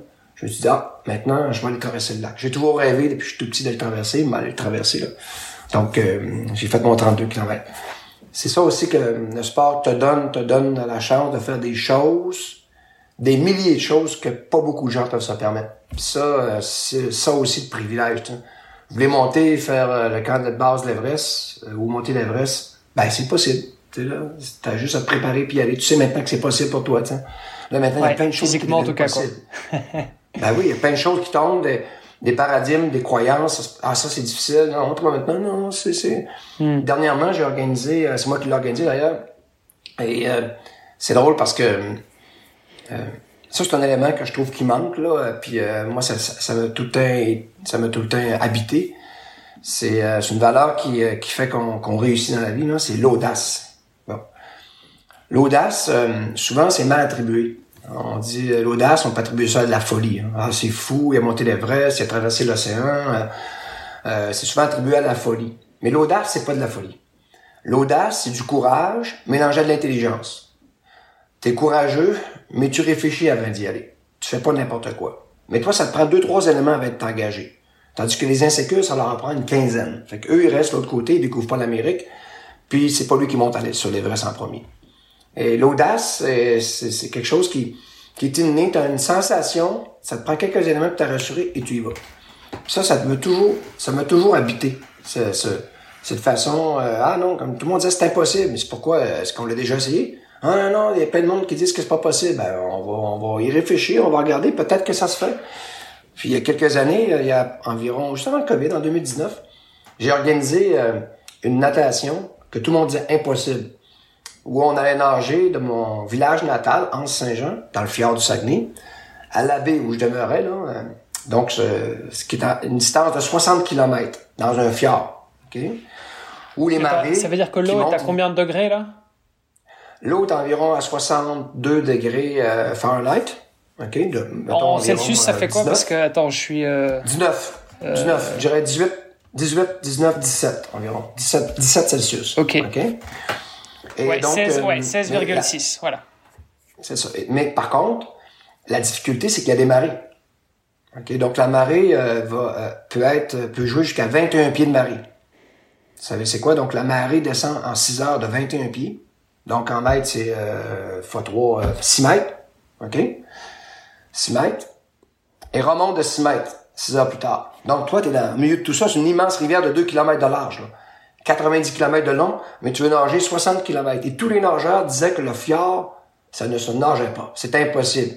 Il y avait trop de courant, trop de marée, l'eau trop froide, puis il n'y a pas de place pour t'arrêter parce que c'est des parois de 1000 pieds chaque côté. Moi, je dis aux gens, wow, mais on devrait... Euh, moi, je pense que ça se nage. Parce qu'une rivière, quand elle coule, il y a toujours des contre-courants. Est-ce qu'il y a quelqu'un qui a déjà été vérifié les contre-courants? Puis personne ne répondait. Moi, je vais y aller. Je suis parti en bateau pendant 16 heures à essayer de repérer les contre-courants durant la marée montante ou la marée descendante pour essayer de trouver des voies de passage quand la marée monterait. là, je vais me mettre sur des barres pour longer le bord en attendant que la marée redescende. Et quand elle va redescendre, je vais me mettre au milieu. Et là, je vais, je vais aller plus rapidement vers mon objectif. Donc, c'était ma, théorie au départ. Et Donc, tu remontais le. Et quand je suis revenu, j'ai dit, Tu étais à contre-courant, quoi. Enfin, euh, de, de manière. euh, ah oui. Tu Ouais. partais de la mer et t'allais dans l'intérieur des terres, quoi. Ouais, mais ce que j'avais réalisé, c'est que le fjord, c'est une rivière qui coule, qui arrive du lac et du nord, OK? Mais euh, pourquoi que la marée, l'eau monte et descend? C'est la marée du fleuve Saint-Laurent qui rentre dans le fjord. Et cette marée, elle pousse l'eau salée. L'eau salée, c'est plus pesant que l'eau douce. L'eau douce est en surface et l'eau salée est dans les abysses. Et le fjord, la moyenne en profondeur est de 300 mètres d'eau. Comprenez? 300 mètres d'eau de profondeur. Donc, quand l'eau du fleuve rentre dans le Saguenay, dans le fjord, elle va dans les abysses et la rivière coule sur le dessus. Donc, en allant prendre mes mesures, j'ai réalisé qu'il y avait toujours un courant d'un kilomètre descendant et que finalement, il n'y avait aucun courant montant. Tout le monde s'était trompé. Donc, j'ai réussi à convaincre 29 personnes. Je leur ai dit, écoutez, moi, j'y vais. C'est comme le premier qui est monté sur l'Everest. C'est pas le deuxième qui est plus important, c'est le premier. Donc, on, on va y aller. Ceux qui veulent venir avec moi, venez. Le pire qui va nous arriver, c'est qu'on réussira pas. Mais je pense qu'on va réussir. On est parti à 7 heures le matin, 29 nageurs. Et on est arrivé dans mon village natal à 11 heures le soir, en pleine nuit. On avait éclairé euh, le quai de mon village où toute la population nous attendait, puis on est arrivé à 11 heures en pleine nuit. Puis on avait réussi. Donc le fjord, finalement, ça se nage. Fallait juste réfléchir et trouver la façon intelligente de le faire. Donc aujourd'hui, maintenant, euh, c'est quelque chose qui est possible. Ouais, C'est c'est un peu la devise de- d'Iron Man. Anything is, Anything is possible. Comme dirait Iron Man. Pierre, euh, si, euh, si on devait. euh, tu sais, pour chacun des épisodes, en général, on a un petit, un petit visuel avec le nom de la personne et. euh, euh, qu'est-ce qu'elle fait? Est-ce que c'est est-ce que c'est un triathlète professionnel? Est-ce que c'est un, un kiné? Est-ce que c'est un coach? Est-ce que c'est un nutritionniste, etc. Euh, je me demande, toi, on te met dans quelle case, entre guillemets? Parce que, euh, bon, t'es triathlète, euh, tu es euh, papa, tu es euh, entrepreneur social. si on regarde sur ta page Wikipédia, tu es personnalité de l'année, membre de l'ordre, titre de chevalier de l'Ordre national du Québec, citoyen de l'année, personnalité de l'année, encore une fois, docteur honoris causa de plusieurs universités. Comment, co- on, te met, on te met où? Comment toi, tu te, tu te qualifies plutôt? Ben, aujourd'hui, euh, avec euh, tout ce qui s'en vient dans les prochaines années, puis ce qu'on a fait dans, dans les dernières, euh, je me considère comme un influenceur. Donc, un influenceur euh, de système, où on, on doit aller chercher de l'efficacité, puis je le prends exactement comme euh, un, long, un, un long défi qui prend beaucoup de temps et beaucoup de travail, beaucoup d'entraînement, mais que je sais qu'à la fin, il y a une ligne, puis je veux la traverser. Puis j'abandonnerai pas parce que je suis jeune encore, j'aurai juste 60 ans, puis je vais m'impliquer, euh, et je, vais être en, je vais être en forme jusqu'à 90. Donc il me reste encore 30 ans. Attends, mais t'as Euh, dit que la- t'as dit qu'un qu'un systèmes. un- être humain devait vivre 100 ans. Donc euh, pourquoi pourquoi tu parles de 90 du coup? Tu, tu comptes passer les 10 dernières années en chaise roulante, c'est ça? Ben, non, ben j'ai toujours dit à mes amis que j'allais commencer à jouer au golf à 90 ans, parce que le golf c'est pas assez actif. Donc j'ai dit, je vais commencer à 90 à jouer au golf. Puis normalement, je, je progresse vite dans les sports. Je devrais être pas pire à 92. Puis je fi- finirai par jouer jusqu'à 100 ans. Non, mais tu sais, l'important euh, aujourd'hui, c'est d'influencer. Quand on, on a atteint ce niveau, euh, puis je dis souvent aux gens, vous savez, ton, ton niveau d'influence, c'est directement relié au nombre de personnes qui t'appuient. Quand j'ai commencé le 3 septembre 1999 à 15h de l'après-midi, ça c'était le défi Pierre Lavoie. Dans mes bras, il y avait mon fils Raphaël qui allait mourir quelques mois plus tard. À côté, il y avait ma femme. Puis quand j'ai regardé derrière moi, il y avait personne. Aujourd'hui, euh, quand je regarde ces 1000 cyclistes derrière moi, quand je regarde les 6000 cyclistes à la boucle qui font la même chose, quand je regarde les 10 000 médecins de famille, quand je regarde les 450 000 enfants primaires, euh, tout ça, bien entendu, quand tu rencontres un, PM ou tu rencontres un ministre de la Santé ou de l'Éducation, euh, tu as de l'influence. L'important, je, je le répète, c'est d'être euh, intègre, honnête. Donc, quand tu as rallié une armée derrière, maintenant, tu peux réussir à faire changer les systèmes pour les bonnes raisons, pas pour toi, mais pour euh, le bien-être d'une société, parce que tu as appris des choses dans ces épreuves. Les premières épreuves ont été, bien entendu, euh, le sport. Rapidement, c'était les, épre- les épreuves de la vie qui m'ont fait grandir, bien entendu, comme humain. Je suis devenu beaucoup plus humain et sensible à mon environnement avec le décès de Laurie Raphaël. Mais après, bien entendu, euh, le sport m'a toujours servi de crédibilité quand je parle. Donc, euh, c'est important de faire ce qu'on dit. On peut pas demander aux gens les choses qu'on n'est pas prêt à faire. Donc, euh, moi, c'est important d'être le plus crédible possible, euh, d'être aussi en action, parce que quand on me dit, ouais, Pierre, tu dis, tu dis, mais regarde derrière moi, je fais plus de choses que je parle. Oui, je parle beaucoup, mais euh, les gens qui disent qu'il faudrait, il faudrait, il faudrait, ça, ça donne zéro résultat. Donc, je crée des programmes, euh, j'investis, euh, je, je, réussis à convaincre les entreprises privées d'investir massivement dans des programmes d'inclusion, euh, influence des fédérations, influence des systèmes. Donc maintenant, je pense que je suis plus un influenceur, puis c'est mon rôle. Mm. Juste organiser, ce sera une perte. Là maintenant, il faut t'influencer. Tu atteint un niveau où que tu peux mm. influencer. Bien entendu, cette influence, c'est pour ça que je regarde vos systèmes en Europe. Je regarde la France, je regarde l'Italie. Vous avez beaucoup à évoluer. Vous devriez prendre exemple sur les pays scandinaves autour de vous, qui ont beaucoup à vous apprendre.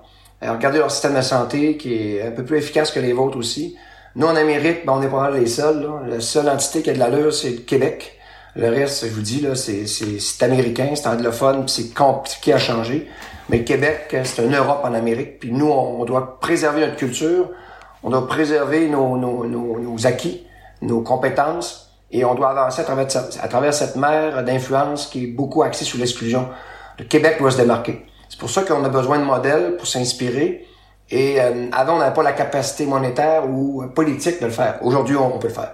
Je peux vous dire, les as sont hmm. alignés maintenant là, pour les prochaines années. On a tout ce qu'il faut pour euh, faire du Québec une des sociétés modernes la plus euh, en forme au monde.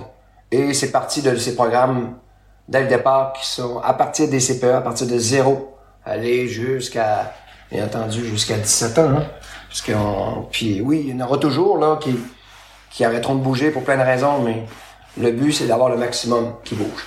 puis euh, c'est sûr qu'on va faire la promotion, quand je répète, avec les, compétences. Mais il y a des compétences que l'enfant doit avoir, c'est au moins cinq compétences. On n'obligera jamais aucune des compétences, mais il y en a une qui est obligatoire pour moi, la natation, la course à pied aussi, vous voyez, déjà, le triathlon, il y en a deux des cinq obligatoires que je trouve. Là, donc, vous voyez, donc euh, c'est intéressant de voir que ce sport-là, c'est pas pour rien, pas pour rien qu'il a perduré. Pas pour rien qu'il est si aimé des gens qui le pratiquent. C'est un sport spécial qui, moi, m'a sorti de ma sédentarité puis a fait de moi un homme que je suis aujourd'hui hyper influent. Donc, je serai toujours reconnaissant envers le triathlon. Ça me fait, ça me fait penser qu'il faudrait qu'on accorde un épisode prochainement au swimrun, euh, qui, qui est d'ailleurs la, nouvelle discipline d'Hermano. Donc, euh, on reviendra, on reviendra là-dessus euh, à l'occasion dans un, dans un prochain épisode. Euh, tu, dis, tu te dis influenceur, attention parce qu'il y a le côté un peu influenceur Instagram aussi, et je pense que clairement c'est pas du tout ça que tu voulais, tu voulais mettre en avant. T'es es plutôt un lobbyiste en fait? On, fait dire que tu fais du lobbying. Ah, carrément. Mais, mais euh, il y a une loi au Québec qui dit que les lobbyistes. Lobbyistes du sport ou lobbyistes euh, du bien-être. Oui, mais euh, qui sont, qui, sont des OBNL, organismes à but non lucratif, sont obligés de s'enregistrer. Fait que moi, je peux, pour ça que je peux appeler directement les ministres. Légalement, t'as pas le droit de le faire, mais moi, je peux le faire parce que je, je suis un OBNL. Mais influenceur, je ne suis pas du tout sur les réseaux sociaux. En passant, vous me verrez pas là, j'ai pas le temps de gérer ça. Ça m'a trop temps gérer les réseaux sociaux. Donc, j'essaie de garder, être pragmatique, puis avoir ce recul sur notre société, puis continuer de l'influencer en montrant l'exemple, puis en créant des événements, puis en incluant les gens. Ça, et puis il y a des gens qui embarquent, euh, t'en as pas besoin que la totalité soit là, t'as juste besoin d'une masse critique de personnes, et ça, c'est assez pour faire avancer et bouger euh, les choses. Puis, bien entendu, euh, tout ça doit être, doit être accroché avec des données probantes. Tu peux pas imposer quelque chose si c'est juste de l'impression ou une perception. Ça doit être euh, nourri par des données probantes qui viennent justifier tes actions. Puis ça, la génétique m'a beaucoup appris là-dedans. Donc, euh, pour faire avancer le projet de dépistage génétique populationnel chez nous, là, il a fallu que je hmm. maîtrise un peu euh, les données probantes pour convaincre l'État d'aller vers ce projet-là, qui était très controversé. Là. Donc, aujourd'hui, je sais comment m'y prendre pour influencer. Puis quand quelqu'un me critique, j'ai l'argumentaire. Puis il me fait critiquer, j'ai aucun problème. Ça fait partie d'un processus normal. Mais euh, quand j'aime mieux j'aime mieux argumenter que critiquer là. Mais euh, faut être bien, faut être bien assis quand on avance sur un terrain, je dirais miné. Faut, euh, faut que tu sois armé pour être capable de répondre aux coups qui arriveront parce que ça c'est un autre côté que, que je déplore aujourd'hui, c'est que dès que tu te mets dans l'action, tu as des critiques. Mais avant, ça a toujours été ça, il y en aura Il y en aura toujours, voilà. ouais, mais là c'est amplifié, c'est amplifié par les réseaux eh sociaux. mais bien sûr, mais c'est évidemment, mais, évidemment. Mais au plus tu as de l'influence et au plus tu vas toucher, voilà, il y, y, aura toujours un pourcentage de gens qui vont te critiquer. Et, euh, au plus ah euh, ton audience augmente, au plus euh, en valeur absolue ça augmente aussi. Donc. Et je dis aux gens si ça vous empêche d'avancer, vous savez, quelqu'un qui reste assis à la maison chez lui puis qui écoute la télévision là, puis qui s'implique pas, ça donne zéro résultat. Mais par contre, si vous voulez changer les choses, vous devrez vous impliquer. Donc, vous devez vous habituer à recevoir de la critique. Ça fait partie aussi Bien sûr c'est nécessaire. Merci beaucoup pour toutes ces infos, pour, euh, pour tout ce partage euh, euh, qui m'a aussi beaucoup touché. Et puis, effectivement, comme disait Olivier, on va pouvoir faire un épisode aussi sur le swimrun parce que moi aussi, je me, prépare sur un défi sportif. Alors, j'ai pas la même niaque que toi, même si je pourrais, mais, mais on pourra en reparler en off si tu veux. Pierre, tu n'es pas sur les réseaux sociaux, donc si jamais on est intéressé pour en savoir plus encore sur toi, sur ton défi, te suivre, te soutenir, même si on n'est pas forcément au Québec, comment est-ce qu'on peut faire? Où est-ce que ça se passe? Où est-ce qu'on peut te retrouver? Ah, allez voir mon site internet, là, euh, le grand défi tout simplement. Vous allez voir nos programmes, les 13 programmes qui sont là dans les écoles primaires, dans les écoles secondaires, euh, partout. Et euh, vous allez voir, on est très, très, très, très, très proactif sur le terrain. Puis en, terminant, je vais vous dire que notre premier enfant, Bruno Pierre, qui lui était non atteint de la maladie, aujourd'hui il a 32 ans, et euh, ils ont eu un enfant il y a deux semaines, donc je suis grand-papa depuis, euh, depuis deux semaines. Mais donc, mon père, à, 30, à 32 ans, lui, c'est un joueur de foot puis de hockey. Mais à 32 ans, il a à 30 ans, il a décidé de faire du triathlon. Donc, il m'a vu longtemps courir, mais j'ai jamais imposé mon sport. Et maintenant, c'est un redoutable cycliste. Mais il mesure 6 pieds 5, là. Donc, euh, en mètres, je crois combien ça donne, là. C'est 2 mètres et plus, là. Euh, donc, c'est un, un, un, grand colosse. Mais il roule pas mal plus fort que moi à vélo. Puis maintenant, il nage aussi vite que moi. Puis je m'attends qu'en course à pied, il devrait venir euh, m'accoter bientôt. Donc, mon fils, voyez-vous, il est jamais trop tard. À 30 ans, il a décidé de faire du triathlon. Il a d'autres compétences, mais le triathlon, euh, c'est un nouveau venu maintenant dans le circuit. Euh, puis il sait que ce sport-là l'aide à, s'exprimer puis à garder son corps en santé. Donc, je suis très content de voir mon premier fils qui reprend les armes à la place de son père. Excellent. Je confirme, le 6 pieds 5, ça fait bien 1m98, 1m98 pour nos amis français. Ouais, c'est ça. Euh, donc voilà, c'est presque voilà, c'est presque 2 mètres effectivement, mais tu vois, c'est on n'a pas forcément l'habitude les Fahrenheit, les pieds, euh, voilà. euh, ok, super. Et bah, du coup, peut-être pour conclure, euh, ton fils vient de devenir triathlète. C'est euh, c'était quoi pour toi le, le conseil numéro un que tu lui as donné pour ça? Ah, ben, je lui ai dit. Tu donneras peut-être à nos auditeurs aussi. ouais. Ben, je lui dit que c'est un sport où on progresse pendant 10 ans. Donc, il va progresser euh, jusqu'à 40. Et il va maintenir euh, encore pendant 5 ans à ce niveau-là qu'il aura atteint. Donc, jusqu'à 45 ans. Et après, il commencera à descendre un peu à partir de 45. Donc, euh, il y a encore beaucoup à progresser. Ça fait déjà deux ans, puis il a commencé à nager. il nageait pas très vite, mais aujourd'hui, comme je vous dis, et maintenant, il nage plus vite que moi. À vélo, euh, c'est aucun rapport. Même si j'ai maintenu mes vitesses, là, lui, il va il va rouler dans les 44, 45 km heure de moyenne là, sur un sur un 40 km. Donc, il est dans un autre niveau. Là. Vraiment un cycliste exceptionnel. Euh, et c'est je pense que c'est son background en, comme euh, comme euh, comme joueur de soccer, de football qui a, qui a fait ça. J'ai tout. Moi, j'ai ouais, puis il y a peut-être un petit côté génétique aussi. Oui, oui, il y a ça, il y a ça. Mais j'ai repéré, juste avant de vous terminer, c'est que moi, mes, mes, mes, mes, adversaires les plus redoutables que j'ai vus dans ma carrière là, sur le circuit mondial, c'était régulièrement des anciens joueurs de, football, de soccer. C'était wow. Euh, euh, ils ont cette, euh, cette volonté de donner un effort surhumain pour réussir à avancer. Puis quand ils transposaient dans le sport, ils étaient c'était vraiment des, des concurrents redoutables. donc, c'est pour ça que le foot, c'est un beau sport vous avez un des plus beaux sports au monde, hein, puis euh, ça, il faut s'assurer qu'il soit le plus inclusif possible parce qu'il souvent il va t'amener dans d'autres euh, dans d'autres univers qui, euh, qui te permettront d'être actif toute ta vie puis avoir du plaisir. Wow. C'est tellement de la fin. merci, merci Pierre. Merci beaucoup. On te souhaite une, une bonne continuation, euh, plein de plein d'encore d'énergie pour euh, bah, pour continuer le combat et puis euh, surtout pour aller chercher ta qualif pour le, le prochain, la prochaine participation à Hawaï pour fêter tes 60 ans. À surveiller. à surveiller. Super. Merci Pierre. Merci encore. Merci à vous deux. Merci Pierre, à la prochaine. Merci. Bye bye. Merci d'avoir écouté cet épisode jusqu'au bout. N'oubliez pas de rejoindre notre groupe Facebook pour discuter avec les invités, commenter et poser vos questions. Et Olivier et moi, nous vous répondrons dans un prochain épisode. À la semaine prochaine. Salut les sportifs.